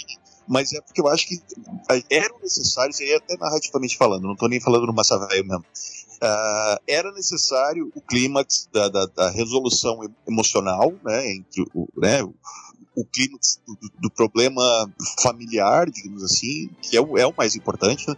Só que tinha, tem uma segunda finalização que a gente precisava ver, que era o Shang-Chi dominando o poder que agora Sim. ele vai ter, entendeu? Então, Dez Anéis. Anéis. Então, se a gente terminasse sem ver ele usando o poder dos Dez Anéis, ia, queira ou não, parecer um pouco, sabe, não finalizado. Tá, e agora? É, é, é o criar a expectativa e não dar esse retorno no final pro, pro teu público. Aí, queira ou não, seria, seria frustrante. Seria extremamente frustrante você ficar esperando o filme inteiro para ver finalmente Shang-Chi usando os Dez Anéis e você não vê isso. Sim, né? então, não, eu concordo. Sim. E enfrentar praticamente o Cthulhu no final, cara, é muito foda. Mas se isso levasse 30 segundos, ele usando os anéis mostrando que dominou, para mim mas, seria satisfatório. Tô falando eu como audiência, sabe? Mas, mas se como, como cena de ação, ia ser um clima bem frustrante como os que eu citei antes, tipo os do Homem de Ferro que apanha, apanha, apanha e o, a resolução é tipo um raio pro, pro Homem de Ferro joga. Sim, sim, sim, sim. Eu não tô nem, eu não tô nem reclamando. Eu só tô comentando que se fosse diferente, eu não, não me faria tanta diferença, sabe? Porque o. A, a, protetora é muito maravilhosa, cara. Que, que, que dragou a massa. Eu adorei aquela. Não, cara, o que me fica, o que me deixa puto é que, tipo, ah, eu entendo que é filme, série, e a série da Netflix também, né? Eles, eles faziam as séries com troco de Não tô nem falando isso. Mas, porra, cara, tipo, aí tu fica puto como. Um dragão do punho de ferro? É, o punho de ferro é uma oportunidade extremamente desperdiçada, sabe? Tipo, olha ali. Já, que é, com certeza isso é. Sei que tem a ver com mitologia chinesa também e tal, mas, cara, com certeza isso é o. Ah, ok. Não, não vou usar tão cedo com punho de ferro. Também, sabe? O que ficou ótimo, né? Não tô, também não tô reclamando. É, o, a, toda a pirotecnia, de ação é muito boa, muito bem, muito interessante ter feito, o uso dos poderes, né? o conceito todo é muito legal do, do, do, do, do dragão, do cutulão lá, do, do mal que suga a essência, né? Os bichinhos também, os morceguinhos que saem, é, que fica suga a essência das pessoas, né? E, e, e aí tem aquela cena muito bonita dele sugando a essência do dragão, né? E todo mundo achando, pô, agora o dragão vai morrer e tipo, o que é que Shang-Chi vai fazer? E no final eles conseguem resolver isso. É tudo muito bonito mesmo. Eu, a minha, minha única reclamação nesse, nessa parte toda é que, tipo, é, de conceito de, ah, tá, ok, eu sei que eles foram meio, foram clichê do, existe um demônio ali atrás, a gente tem que pedir, mas eu, eu senti falta de entender melhor aquilo ali, sabe? Tipo, eu entendi que são seres de uma outra dimensão, que iam invadir a Terra, porque aquela, aquela, aquela cidadela ali é, uma, tipo, a última proteção da Terra é, e tudo e tal, mas será, assim, tipo, ficou meio, sabe, monstro... Sim, o, o problema aí é que o monstro final não é um monstro que foi preparado, não é um vilão que foi preparado desde o começo, né? É, ele é um vilão jogado no final da história, né? Eu falei no começo do podcast que eu ia dizer em que momento no final, para mim, o filme perde e, e, e a parte que eu não achei tão boa, é que toda essa parte da construção mitológica desses demônios, ele é explicado na, na famosa cena de PowerPoint, né? Que vai o PowerPoint ancestral, né? Vai lá a tia do Shang-Chi, aí tem todo aquele negócio entalhado, e ela conta, ah, teve assim, um monstrinho veio aqui, aconteceu isso, daí pediram, não sei o que, que é o mesmo defeito que a gente apontou no final de Loki, que é quando o último que, que sobrou lá, o, que é o Kang, né? vai explicar o negócio e fica, tipo, fazendo as marionetes ali durante 10 minutos para te explicar um negócio que tu não tá vendo. Tá, então... mas pelo menos, mas pelo menos no Shang-Chi vou te falar. Dois minutos, né, cara? No Loki foi um episódio inteiro de exposição. Né? Enquanto Loki, é isso que eu quero dizer. Mas eu acho que poderia ter tido ali uma. E em toda parte que eles chegam na, na, na cidadela ali, o filme dá uma freada. Mas não é uma freada que te, sabe, que te prende. É uma freada que parece que o filme, sabe, deu uma cansada assim. Parece que é a hora de você sair para comprar uma Coca-Cola pra ir no banheiro, assim, que tipo, tá, agora vai ser 10 minutos aqui, 15 minutos aqui deles meio que vivendo na cidadezinha sem muita. E, e ganhando skill, né? Acontecendo. Que tipo, agora a, a Kate lá ganha skill de atirar, que ela não sabe atirar porra nenhuma, né? É que esse é o problema, esse é o problema do filme começar muito forte, né? O Ben King. começa muito forte, em algum momento ele tem que parar pra respirar, né? É o Ben Kingsley, né, que, que, que se torna uno com o local, né, tipo... Tá ensinando futebol pras crianças, eu mantenho dentro da, da consistência.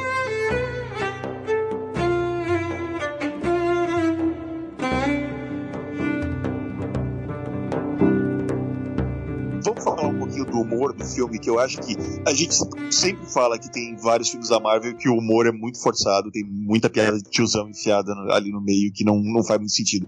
Nesse eu achei o humor tão bem colocado, cara, porque, tipo, você não vê, o, sei lá, o, o eu vou usar, vou chamar ele de mandarim, né? Você não vê o mandarim fazendo piada, sabe? Você não vê o, você vê algumas do Shang-Chi, mas, cara, vem quase tudo da Kate. E é muito bom. E é um humor muito bem colocado, que é um humor de, de, de diálogo, sabe? É, é quando ela tá no avião e ele tá contando ela, tá, meu nome na verdade não é Shawn. Aí ela, Chang, Chang, Chang, Chang. Você mudou seu nome de Chang pra Shawn? É igual você chamar Michael e mudar pra Michael. cara, é uma piada boa. Cara, essa cena, essa cena é muito boa, de verdade, cara. Ah, muito, muito, parece muito genuína, assim.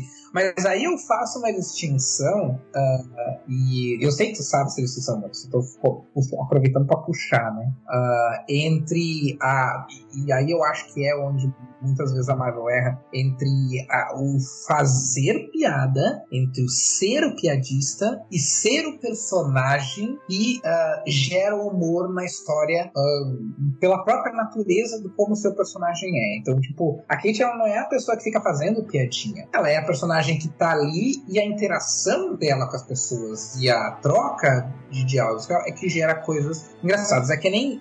Eu dou um exemplo muito que eu, que eu, que eu comentei uma vez com, com um conhecido meu. Uh, que tem no, no Vingadores Guerra Infinita tem uma cena lá que a. que, o, que a acho que é a Viúva Negra que tá prestes a ser pega lá pelas três aqueles negócios dos, dos, alienígenas lá e daqui a pouco chega a, a Wanda e aí a, a Okoi e ajudam ela e tal. E aí, enfim, rola alguma troca de, de, de conversa lá e a Okoi fala assim: ah, o que, que ela tava fazendo lá em cima, né? A, a Wanda, né? Tipo, que ela não estava aqui ajudando ao, na luta, assim, tal. Que, que, é uma cena que, dentro do contexto, é uma cena muito engraçada. Mas não é a Okoi fazendo uma piada. A Okoi tá, fa, fa, falou uma coisa dentro da personagem dela. Tipo, ela olhou e disse, tá, mas por que, que essa mulher super poderosa tá lá parada em vez de estar ajudando a gente aqui? Só que a coisa é construída de um jeito que fica engraçado, sabe? E essa é a diferença entre, tipo, não é a Okoi fazendo piadinha, sabe? E eu acho que isso que é legal numa personagem como a Kate. A Kate é uma personagem divertida divertida, mas ela não fica fazendo piadinha, sabe? O humor é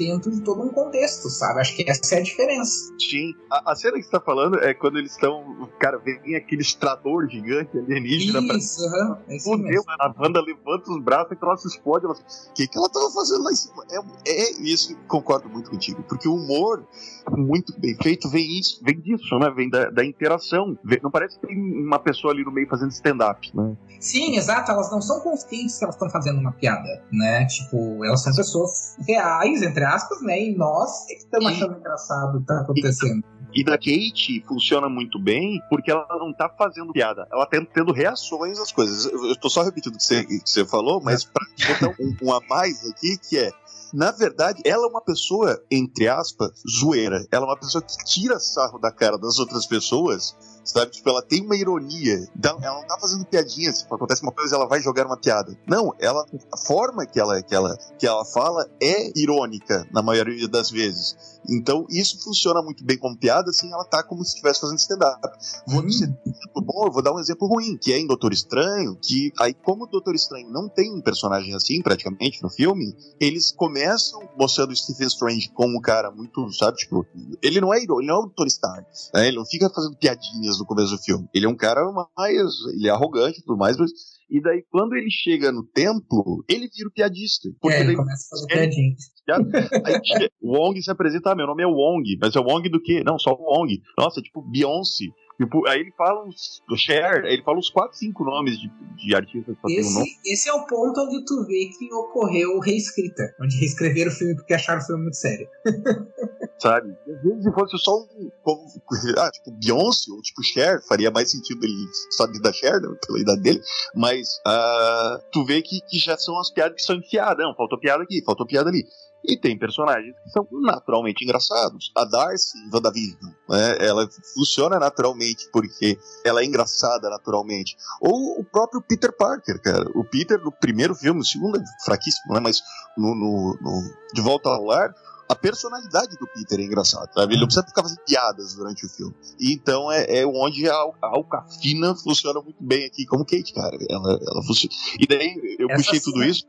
Desculpa, fala. Não, não, você vai comentar que essa cena que tu, que tu, comentou, ela é muito boa porque, por- porque ela fica indignadaça, assim. E, tipo, cara, porra, como assim? Sabe, tipo, a, a graça tá no fato de, de que ela não consegue superar o fato de que ele fez a coisa mais preguiçosa do mundo pra mudar de nome, assim. Tipo, ela não tá. É, é, tipo assim, ela, ela não tá fazendo piada, ela tá genuinamente ah, ultrajada pela preguiça dele de escolher o nome, né? E, e eu gosto quando o personagem. Porque assim, quando. quando tem um negócio que, que me irrita em, em série, filme e tudo mais, é quando existem uns furos enormes de roteiro e você não justifica isso, você só faz uma piada em cima disso. Se faz isso uma vez, é engraçado. Se faz isso sempre, ou lá séries da, da DC na CW, fica irritante. sabe? O Legends of Tomorrow é uma série que ela tem tanto furo de roteiro e eles ficam só justificando do tipo, sabe, fazendo meta piada que, porra. Agora, o, o- o Marcelo falou o lance das skills, né? Eu falei isso por causa disso. Ah, que eles ficam lá durante um dia ganhando skill, né? Até daí a, a Kate vira, né? Consegue acertar bem no pescoço do dragão e tudo mais, tá? Do dragão, não, do, do diabo lá. Aí o. Você pode falar, ah, porra, mano, sério? Que, que Mary Sue essa porra? Tipo, em um dia ela aprendeu a virar uma mega arqueira e não sei o que e tal. E daí, quando tem, que é uma outra rima de piada muito boa, que é, né, começa o filme eles batendo papo com aquele casal de amigos deles, né, contando das, Ah, das deles da escola, e daí né, tem todo o lance de, de terminar com eles falando sobre o lance deles não quererem amadurecer e não tudo mais, e aí a, filha, a- a Kate putaça, quem é ela pra dizer que eu, não, que eu não quero crescer? Vai tomar no cu. Aí, agora vamos, vamos, vamos dormir que amanhã a gente tem que acordar cedo. Ou, e corta pra eles bebendo. E daí você tem essa rima da piada que é eles contando essa aventura pro mesmo casal, né? Não, e daí tinha um dragão e um demônio não sei o quê. E daí a Kate larga uma. Não, tu não vai acreditar. Eu consegui acertar a flecha no pescoço do dragão e não fazia nem um dia que eu tinha aprendido a jogar certo. É, você pode ou, querer, assim, se for querer justificar que estava num lugar místico, quando as coisas podem funcionar de uma forma diferente e tal, né? É, mas cagada. É, pode ser sorte também, né? A gente não viu Exato. acertando todas as, todas as fechadas, sabe? Mas, mas eu, acho, eu, acho, mas eu acho engraçado que a- é, essa coisa dos skills, ela ganha até um, um mestre ancião, né? Tipo, que tem um anciãozinho, um anciãozinho, com, que ele morre um pouco antes também, né? E é, tipo, sai, vai voando, o espírito dele pegando, tipo, é tudo bem, bem essa, essa zoação em cima disso também. E, e- e é tão legal porque daí vai volta aquilo que a gente comentou da pessoa comum é, vive, né, em uma situação incrível que é quando ela tá treinando arco e flecha que ela consegue quase acertar no alvo e ela vira pro, pro mestre ancião dela porra, você viu isso aí, caralho? E ele olha com aquela sobriedade, né, de mestre, assim. Então, é, é, ela não tá fazendo, é, repito, né, repetimos, ela não tá fazendo uma piada, ela tá empolgada mesmo, mas é engraçado tu ver a, a, né, o contraste entre a, a garota, tipo, normal e os, os, os monges, né? O pessoal super treinado e não sei o quê. Como tu disse, né? O humor surge da situação, né? E não de dela ficar fazendo piada, né? O que, é que a gente tem mais aí pra comentar, né? As cenas de, luz, de luta são incríveis demais, né? gente? Só. A cena do, do ônibus. Né? Sim, mas sem sombra de dúvida. A cena do ônibus é incrível, é muito incrível. Ah, e um detalhe, tá? Sabe o carinha que fica filmando, é, detalhes do MCU, aquele carinha que fica filmando enquanto tu- o Shang-Chi tá lutando dentro do ônibus e meio que narrando, fazendo um vlog? Ah, aham. Ele aparece no filme do Homem-Aranha, ele é o vendedor de cachorro-quente, daí o Homem-Aranha tá lá em cima, ele pega o celular, levanta, Homem-Aranha, dá um mortal, e o mor- o Homem-Aranha tá Sim, eu lembro dessa cena. Ele continua fazendo filmagem de heróis aí. Virou- mudou de cidade, ah, virou vlogger, videologger. Esse, desculpa, eu tô atrasado nas nos termos. Geólogo. Eu tento dizer que esse personagem ok, ele tá ali, mas ele é, ele é meio, às vezes meio quebra o, o ritmo da cena, mas eu entendi o que eles quiseram fazer. E, e a cena da, de luta no, pelo lado de fora, fora do prédio, né? Aquela, aquela cena maravilhosa também. Né? É, É, no- eu tava vendo Bom. um vídeo. ah, sabe, vocês sabem que tem um canal no, no YouTube que é. Bom, vocês devem saber que tem um canal no YouTube que é. Que é, que é uns caras ah, que trabalham na indústria de efeitos visuais que reagem né, a, a bom e, e a CG bom e ruim. ah, eles. É, é bem legal, cara. Bem legal mesmo o canal dos caras. Tem um que eles analisam os. ah, até aqueles vídeos de Offen, sabe? E, e até os, um, um vídeo lá fake, que, quer dizer, que disseram que era fake do, do Andrew Garfield como Homem-Aranha no, no Spider-Man lá, no, no, no novo filme do Homem-Aranha. E eles falaram que não é fake, né? Mas provavelmente é. Mas enfim. ah, eles fizeram um sobre o Shang-Chi que eles convidaram o coordenador, o supervisor de efeitos especiais do filme. E aí eles estavam falando, eles falaram de algumas das cenas, né? E das cenas do ônibus lá e tal, e, e falaram dessa cena do, do- dessa cena de luta aí lá fora que foi no- na parede, né? Basicamente do prédio. E não sei se vocês lembram, mas o prédio é todo espelhado Sim. reflete o- o- os arranha-céus, né? E eles disseram, cara, assim, ó, a complexidade de fazer aquilo, não tô nem entrando em coreografia, que só a coisa do CG é um absurdo, cara, porque, tipo assim, o reflexo é tudo em CG, né? Mas eles, eles tiveram que pensar em um monte de coisa, assim. Os caras disseram que eles tiveram que pensar num jeito. Porque tu tem que trabalhar o CG ali de forma que fique claro pro. de- de- na primeira olhada, fique claro pra audiência que aquilo é um vidro, né? Que, tu- tá refletindo e não que, que aquilo é o próprio arranha-céu, né? Então tem que fazer um monte de esquema ali de fa- fazer parecer. Eles, eles tiveram que pensar também em co- porque como ia ter os caras lutando de preto no escuro e aí tu ia ter o reflexo deles lutando no escuro e bem perto, cara, eles tiveram que pensar em um monte de soluções, assim, aí eles ti- tiveram que, tipo assim, dar uma diminuída na cor do, do preto, do reflexo no, no prédio, pra poder deixar bem claro o que que era o reflexo, o que que era o- a pessoa de verdade lutando. Cara, assim, ó, o trabalhão que deu essa cena só a parte do CG, eu não tô nem entrando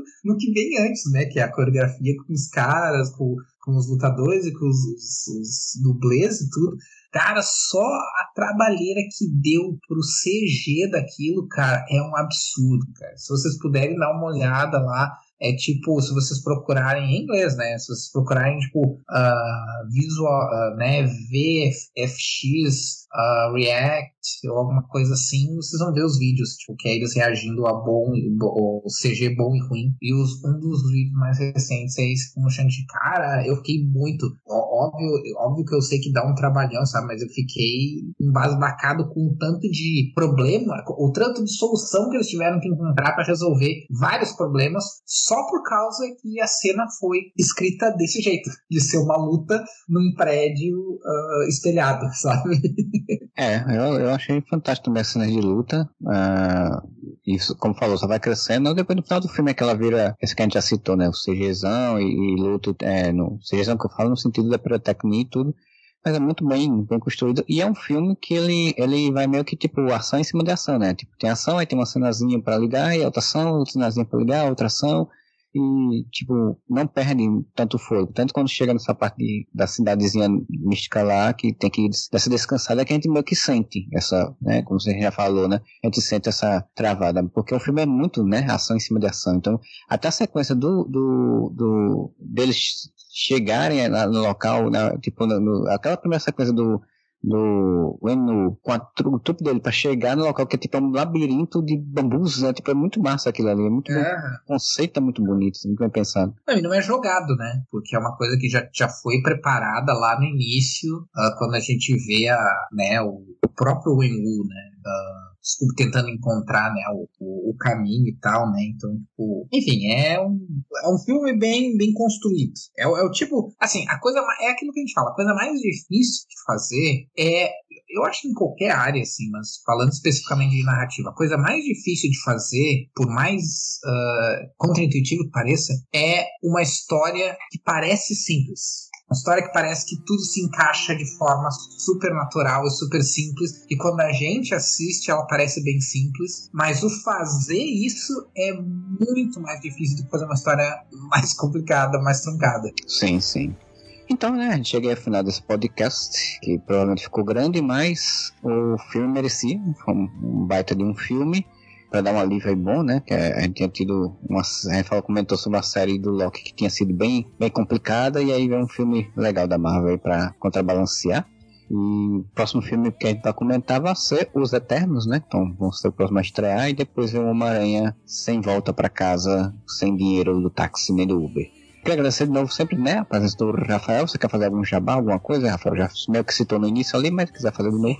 Uh, bom, valeu, né, por ter me convidado. Vocês sabem que eu tô, tô por aí sempre que, eu, que o meu tempo me permite, que o meu trabalho não tenta me matar. Eu, o, o, o que ultimamente tem sido bem frequente, mas sempre que eu posso tô aí, né? Então, sempre que quiserem, é só convidar. E só vou uh, uh, comentar para quem não sabe, eu tô com um canal no YouTube onde eu faço vídeos sobre coisas em geral uh, relacionadas a quadrinhos, filme, coisa assim. Então eu faço algumas análises, eu trago algumas curiosidades, mas eu também faço vídeos sobre uh, para quem quer fazer quadrinhos, né? Especialmente para quem quer escrever, mas uh, para quem quer produzir quadrinhos em geral, assim. Então tem vídeos sobre narrativa, sobre Uh, técnicas, né, coisas assim também lá para quem quiser uh, entrar ou, ou conhecer, ou só conhecer mesmo, né, sobre os bastidores, sobre como se produz histórias em quadrinhos e coisas assim. Então, se quem quiser dar uma olhada lá, quem conhece, dar uma olhada lá, né, é só ir lá em youtube.com barra algures, só algures, A-L-G-U-R-S, e vai que vai achar lá. O nome do canal é Algures Oficial. Com certeza uh, vocês vão conseguir achar. Maravilha. A gente então termina esse podcast. Se você tiver achado interessante o tema, deixa isso guaranswareva.com. Deixe seu comentário aí sobre o que você achou do filme. É, curtiu ou não curtiu? O que, é que espera aí do, no futuro de Shang-Chi no cinema? É, você pode, pode ir lá nas nossas redes sociais, no Facebook, Twitter, Instagram, é tudo arroba Wareva, com um A no final, menos no Twitter, que é o Areva com dois As, é, porque as pessoas estão de olho nesses As aí, então a gente tem que deixar os As é, bem, bem marcados. E você pode também mandar e-mail para a gente para o contato e também deixar informações, sugestões que você achar interessante. E você pode ir lá no catarse.me barra para financiar né, o nosso podcast, financiar nosso site e manter tudo funcionando e selecionar né, algumas faixas de apoio lá que dão uns, uns retornos aí para você. Assim como Bruno Felipe Costa da Silva faz, assim como o Augusto Oficial, né? Também faz, nos apoia, nos apoia. É, assim como Rodrigo Pereira, Pereira, Freire, assim como a Lina Aparecida Matias também faz. E todos eles nos apoiando aí, nosso site vai se manter no fim forte até quando for necessário se manter. A gente volta semana que vem com mais um podcast. Bom final de semana para todos, para vocês e whatever!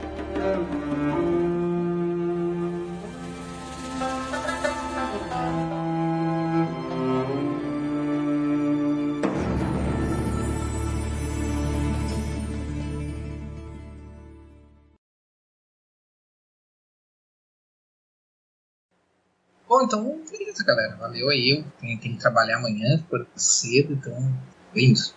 Não, beleza, eu também vou, vou me deitar também, que tem que. Tem muita coisa pra trabalhar, ainda é meio de semana ainda. É, eu tenho que dormir cedo também, que amanhã é cedo, tem que descansar. Oh.